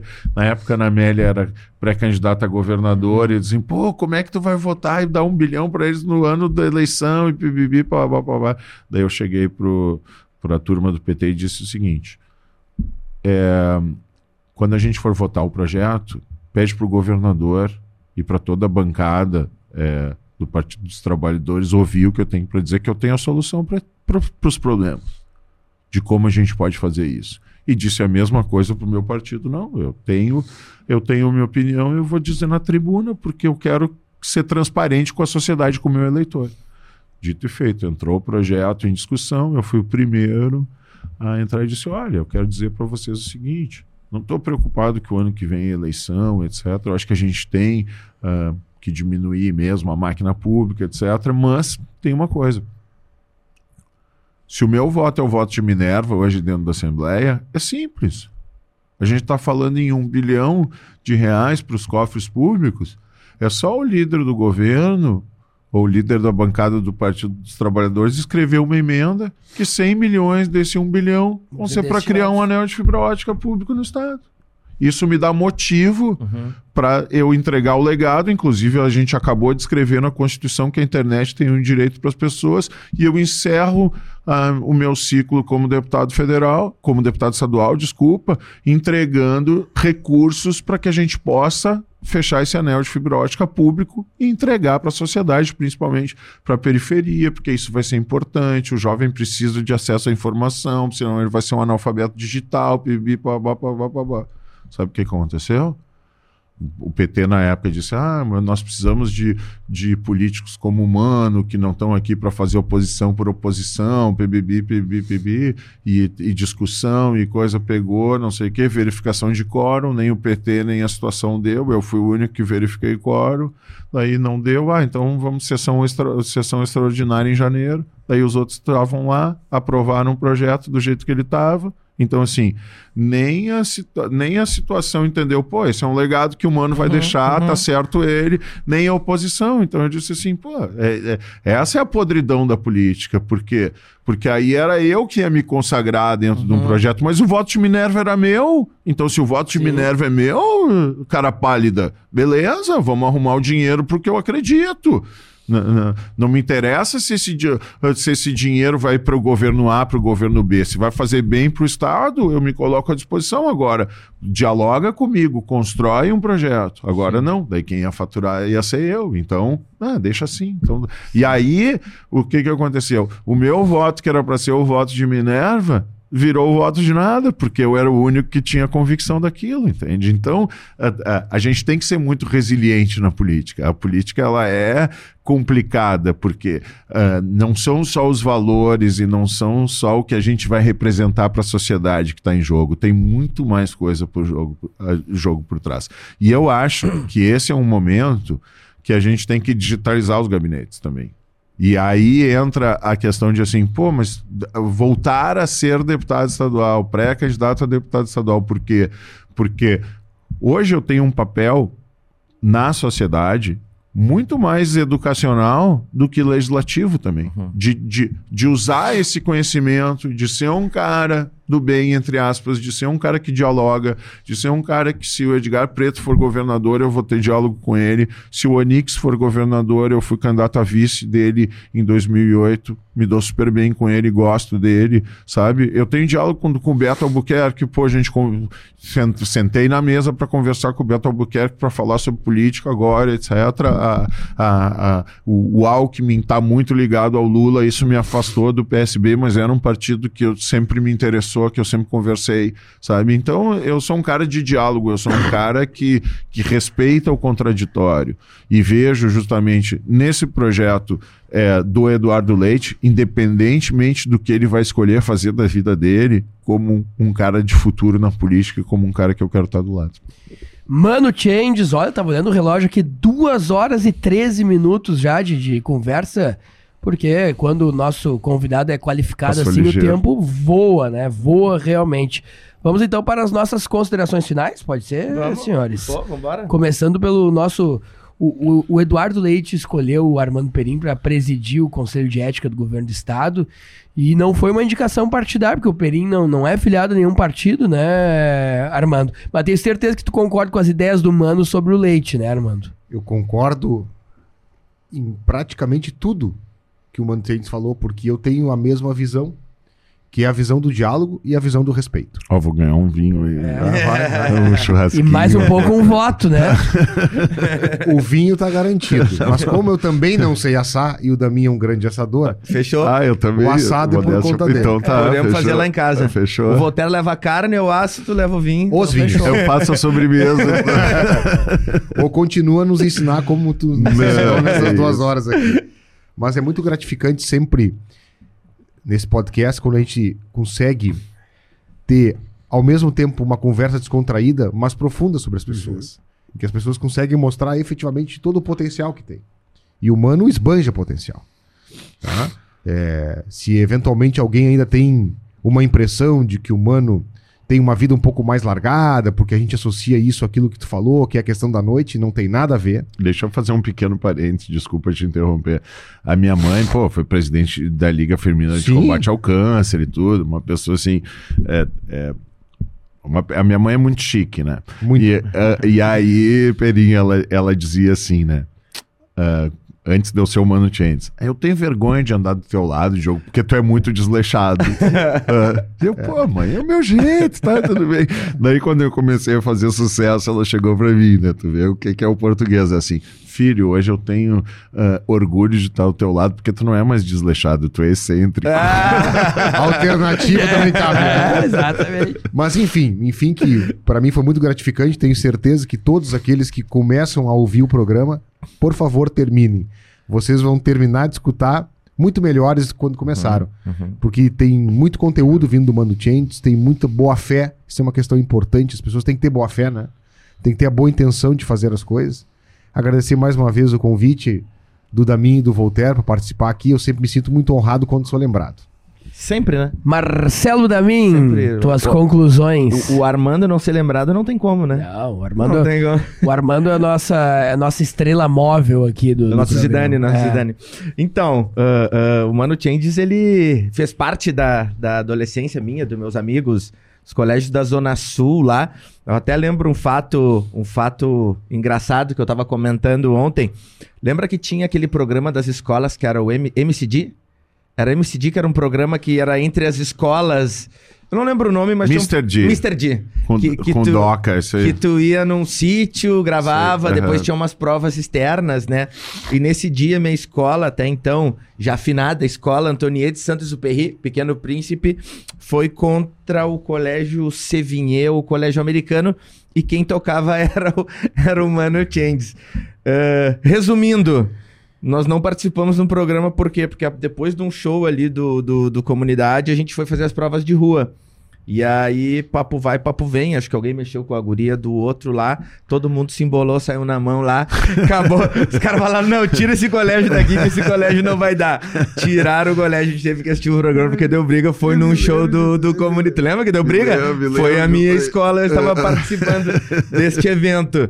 Então, pô, tem, tem N histórias de, de N shows que, que, que eu participei do, do comunidade. Então, eu fico muito feliz de estar aqui. Até brinquei com ele quando eu, quando eu dei o oi pra ele. Ele mandou grande presença. Eu falei, bah, se tu cantar detetive aqui, se tu cantar tá faltando erva, eu vou chorar. Porque eu vou lembrar de uma fase da minha vida que foi muito boa ali, que foi dos meus 16 aos meus 22, 23 anos. Então, boa sorte para ti mais uma vez no, no pleito eleitoral. Assim como o Armando disse, né? Assistam o programa até o final, assista ele inteiro, sem cortes, que foi muito produtivo. Legal, legal te ter aqui, mano. Que isso, uma honra. Armando Perim, Marcelo Damin, muito obrigado. Realmente, o Mano Changes, eu que nasci nos anos 90, foi trilha sonora do interior gaúcho, porque a comunidade talvez seja a banda mais municipalista, sempre teve, uhum. né, nos finais de semana, relação com colégios, escolas, as prefeituras, e foi muito bacana realmente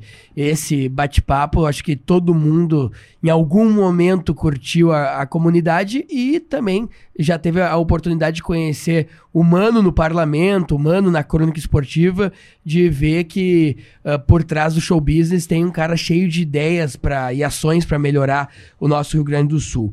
Mano, então, agradecemos aqui. Lembrando que a gente, você que chegou agora, uh, tá nos vendo ao vivo aí no YouTube, você pode nos ver no nosso canal no YouTube, podcast Eu Conheço, no nosso Instagram, no nosso Spotify e, claro, agradecemos também as rádios do interior que colocam dentro das suas programações o programa de hoje.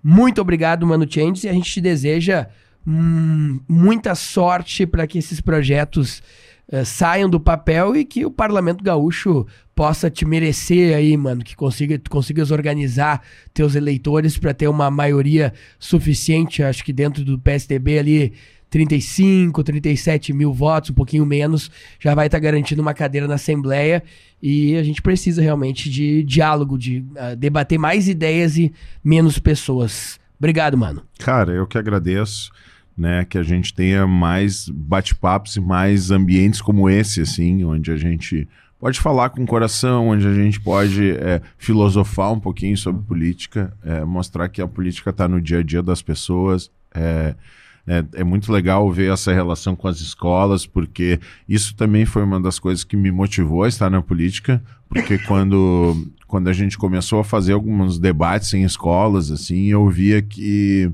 a gurizada não prestava atenção em professor, não prestava atenção em palestrante, etc. E a gente entrava como artista e quando a gente falava, aquele auditório parava para me ouvir, assim. Então ali eu vi uma responsabilidade que eu nunca imaginei que eu pudesse ter e essa responsabilidade é o que me motivou a, a, a, ser uma pessoa mais próxima da política. Eu acredito sim muito na política como ferramenta de transformação, mas principalmente em, em, aproximar cada vez mais as pessoas da política. E não é com ódio que a gente vai fazer isso, é com diálogo, é com respeito, é, é, é, é com democracia que a gente vai fazer a diferença. Então, para mim é uma honra, um prazer mesmo, uma, uma satisfação. Pô, é, acho que assim, a contribuição de todos, ela foi, é, primeiro, que não por ter me elogiado, mas assim, pelo, pelo feeling, por tudo que a gente está construindo aqui. É, longa vida a, a, esse trabalho lindo que vocês estão fazendo, porque ele é um trabalho extremamente importante para a sociedade, onde a gente tem que se aproximar cada vez mais. E outra, né? É, que a internet, que os influenciadores, que as pessoas de bem também comecem a se posicionar, comecem a ter um pouco mais de aprofundamento na política, sabe? Não, não vamos pela cultura do cancelamento, vamos respeitar uma pessoa quando ela tem uma opinião diferente da gente, porque quando, enquanto ma, quanto mais sucesso a gente fizer aqui com veículos como esse, quanto mais a gente chamar a atenção da sociedade, a gente vai estar tá dando muitas vezes um passo tão grande do que escolher as pessoas certas para nos Sim. representar, porque as pessoas que, que nos admiram, as pessoas que a gente segue, as pessoas que a gente quer ouvir, muitas vezes tem medo de abrir seu voto, tem medo. Isso já aconteceu comigo, assim, pessoas extremamente relevantes para a sociedade, assim, bah, mano, mas tu é um cara, não sei o que, deu. Pô, mas e por que, que tu não me dá moral? Ah, porque eu não posso, porque a empresa não deixa, por isso, por aquilo, etc. Assim, então é. é e, e, aí eu não estou falando do meu exemplo. Eu acho que é quanto mais a gente tiver pessoas dizendo assim, ó, oh, não, mas vem cá, tem um deputado federal lá que está fazendo diferente, tem um deputado estadual. Não só ficar nessa grenalização da presidência da República. A política é muito mais do que isso, Sim. sabe? E, e a gente precisa evoluir nesse sentido.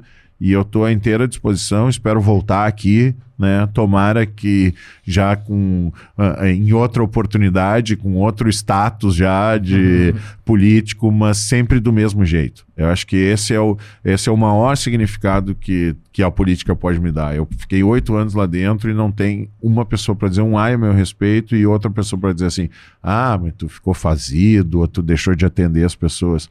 Bem pelo contrário, a gente é, é como eu falei, eu tenho até hoje eu tenho muito orgulho e muito uh, prazer de ser reconhecido na rua por ser artista, por, por atender bem as pessoas, é o mínimo que a gente pode fazer. E, e é isso que a gente tem que trazer para a política. Não é porque eu, hum, se eu me eleger deputado ou não, que eu vou ser melhor do que alguém, bem pelo contrário. Agora, que a contribuição ela tem que ser constante, isso tem que ser. E o papel que vocês estão trazendo aqui, o, o que está sendo feito aqui é extremamente relevante e eu fico muito orgulhoso de poder ter participado desse momento com todos vocês. Mano Changes foi o nosso convidado de hoje do podcast Eu Com Isso. Muito obrigado a todos pela audiência.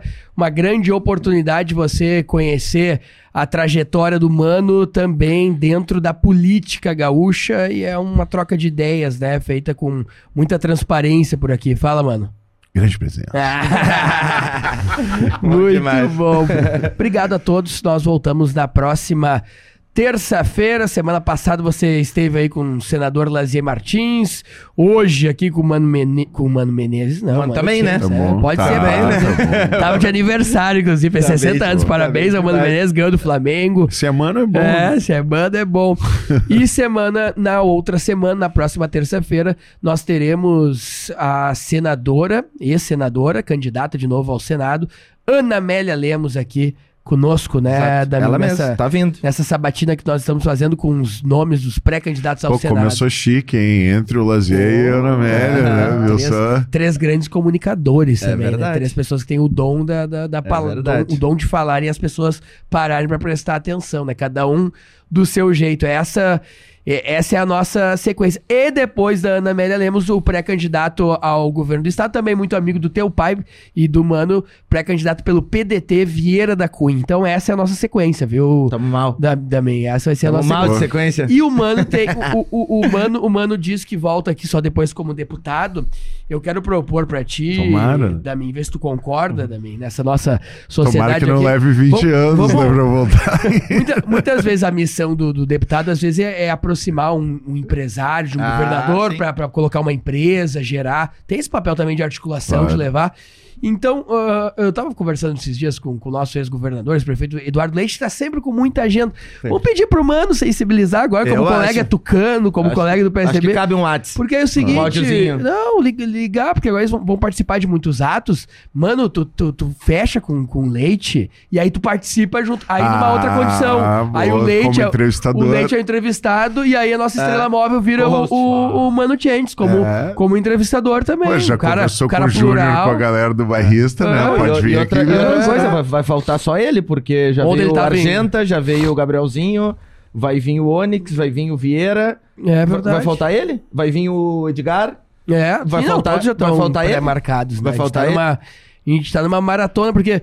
Tchê, agora. É que ele só quer falar pro Bial. Isso, agora, isso é algo que o. Não, eu acho que ele. Será que ficou marrento, não? Deixa, Será que o governador ficou marrento? Vamos ver o que, que ele vai anunciar agora. Né? É, é hoje, hoje, a gente tá gravando aqui 13 de junho, pode ser uma expectativa aí, 4 da tarde, ele pode anunciar que é pré-candidato ao governo do estado. Aí mexe todo o tabuleiro novamente, né? Porque aí. É. ele, ele, ele tá na frente Mas vai pesquisas. ser um baita de um papo também, porque. Claro ele... que é, claro que sim. Claro, e, e eu tenho. E eu quero muito conversar com, com o Eduardo, né? De tirar sim, um pouco o governador. Sim, sim. Que eu, eu, convivi muito com o Eduardo, prefeito de Pelotas, lá na, na, na FAMURS e tal. E é um cara espetacular, assim, um cara, um workaholic, assim, de primeira, assim, um cara muito trabalhador, gosta de entregar. Então vai ser, vamos dar essa missão já pro deputado, ah, mano. Já vai mandar um Possivelmente aí o pré-candidato, futuro, futuro Vamos deputado, trabalhar mano. nas bases. é.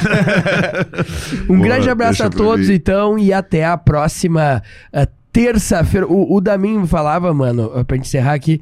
Ah, será que o mano não, não, não canta uma lá? Uma palhinha ah, uma pra, pra, pra uma palhinha. o programa. Sai uma aí, claro. mano. É porque eu, eu não gosto desse tipo de, de, de, de intervenção, porque às vezes o cara quer estar tá acompanhado com a banda Sim. e tal. Respeito muito isso, né? Mas se o mano se sentir um à vontade particular. aí, é, pode ensinar. Não, é, é, sabe que eu tenho. Uma das coisas que eu tenho falado muito nos meus shows é que a pandemia ela tem que ter servido única e exclusivamente para a gente entender que a vida passa muito ligeiro e que a gente tem que aproveitar cada segundo das nossas vidas com as pessoas que a gente ama, fazer o bem, tá, é, aproveitar. E eu digo isso porque eu sou um cara assim que faço muita coisa. E muitas vezes, quando eu chego em casa, o cara quer ficar cansado, não quer, não, não quer interagir com os filhos, etc. Uhum. E a pandemia me cutucou nesse sentido para dizer, cara, as, as pessoas que mais merecem a minha atenção, às vezes, são as pessoas que eu digo: não, não, peraí, Sim. eu quero descansar agora, eu quero ficar quieto. Então, depois a gente vai ter muito tempo para descansar, é. sabe? Então, vamos aproveitar cada segundo. E aí eu brinco dizendo assim: ó, eu quero fazer um combinado com vocês. Uh, vamos transformar o verão de 2023 no melhor verão das nossas vidas. E o esquenta começa agora. De manhã eu vou pra praia, ela vai também. De noite na chalaça, só os neném. Na casinha do salva-vida eu me dei bem com você e mais ninguém. Muito bom. É, esse que é o o hino foi, acho que ainda é da Atlântida, é. né? O hino de verão, né? Vem chegando o verão, o calor no coração. Só peixe Só, grande no meu anzal. Isso aí, né? é, é um hino já da, das rádios de entretenimento que a Atlântida sempre fez com, com, com a comunidade e com o Mano Changes. A todos, então, um bom dia. Você que está nos ouvindo de tarde, à noite, madrugada. Foi realmente uma boa companhia. Voltamos na próxima terça-feira. Tchau, valeu!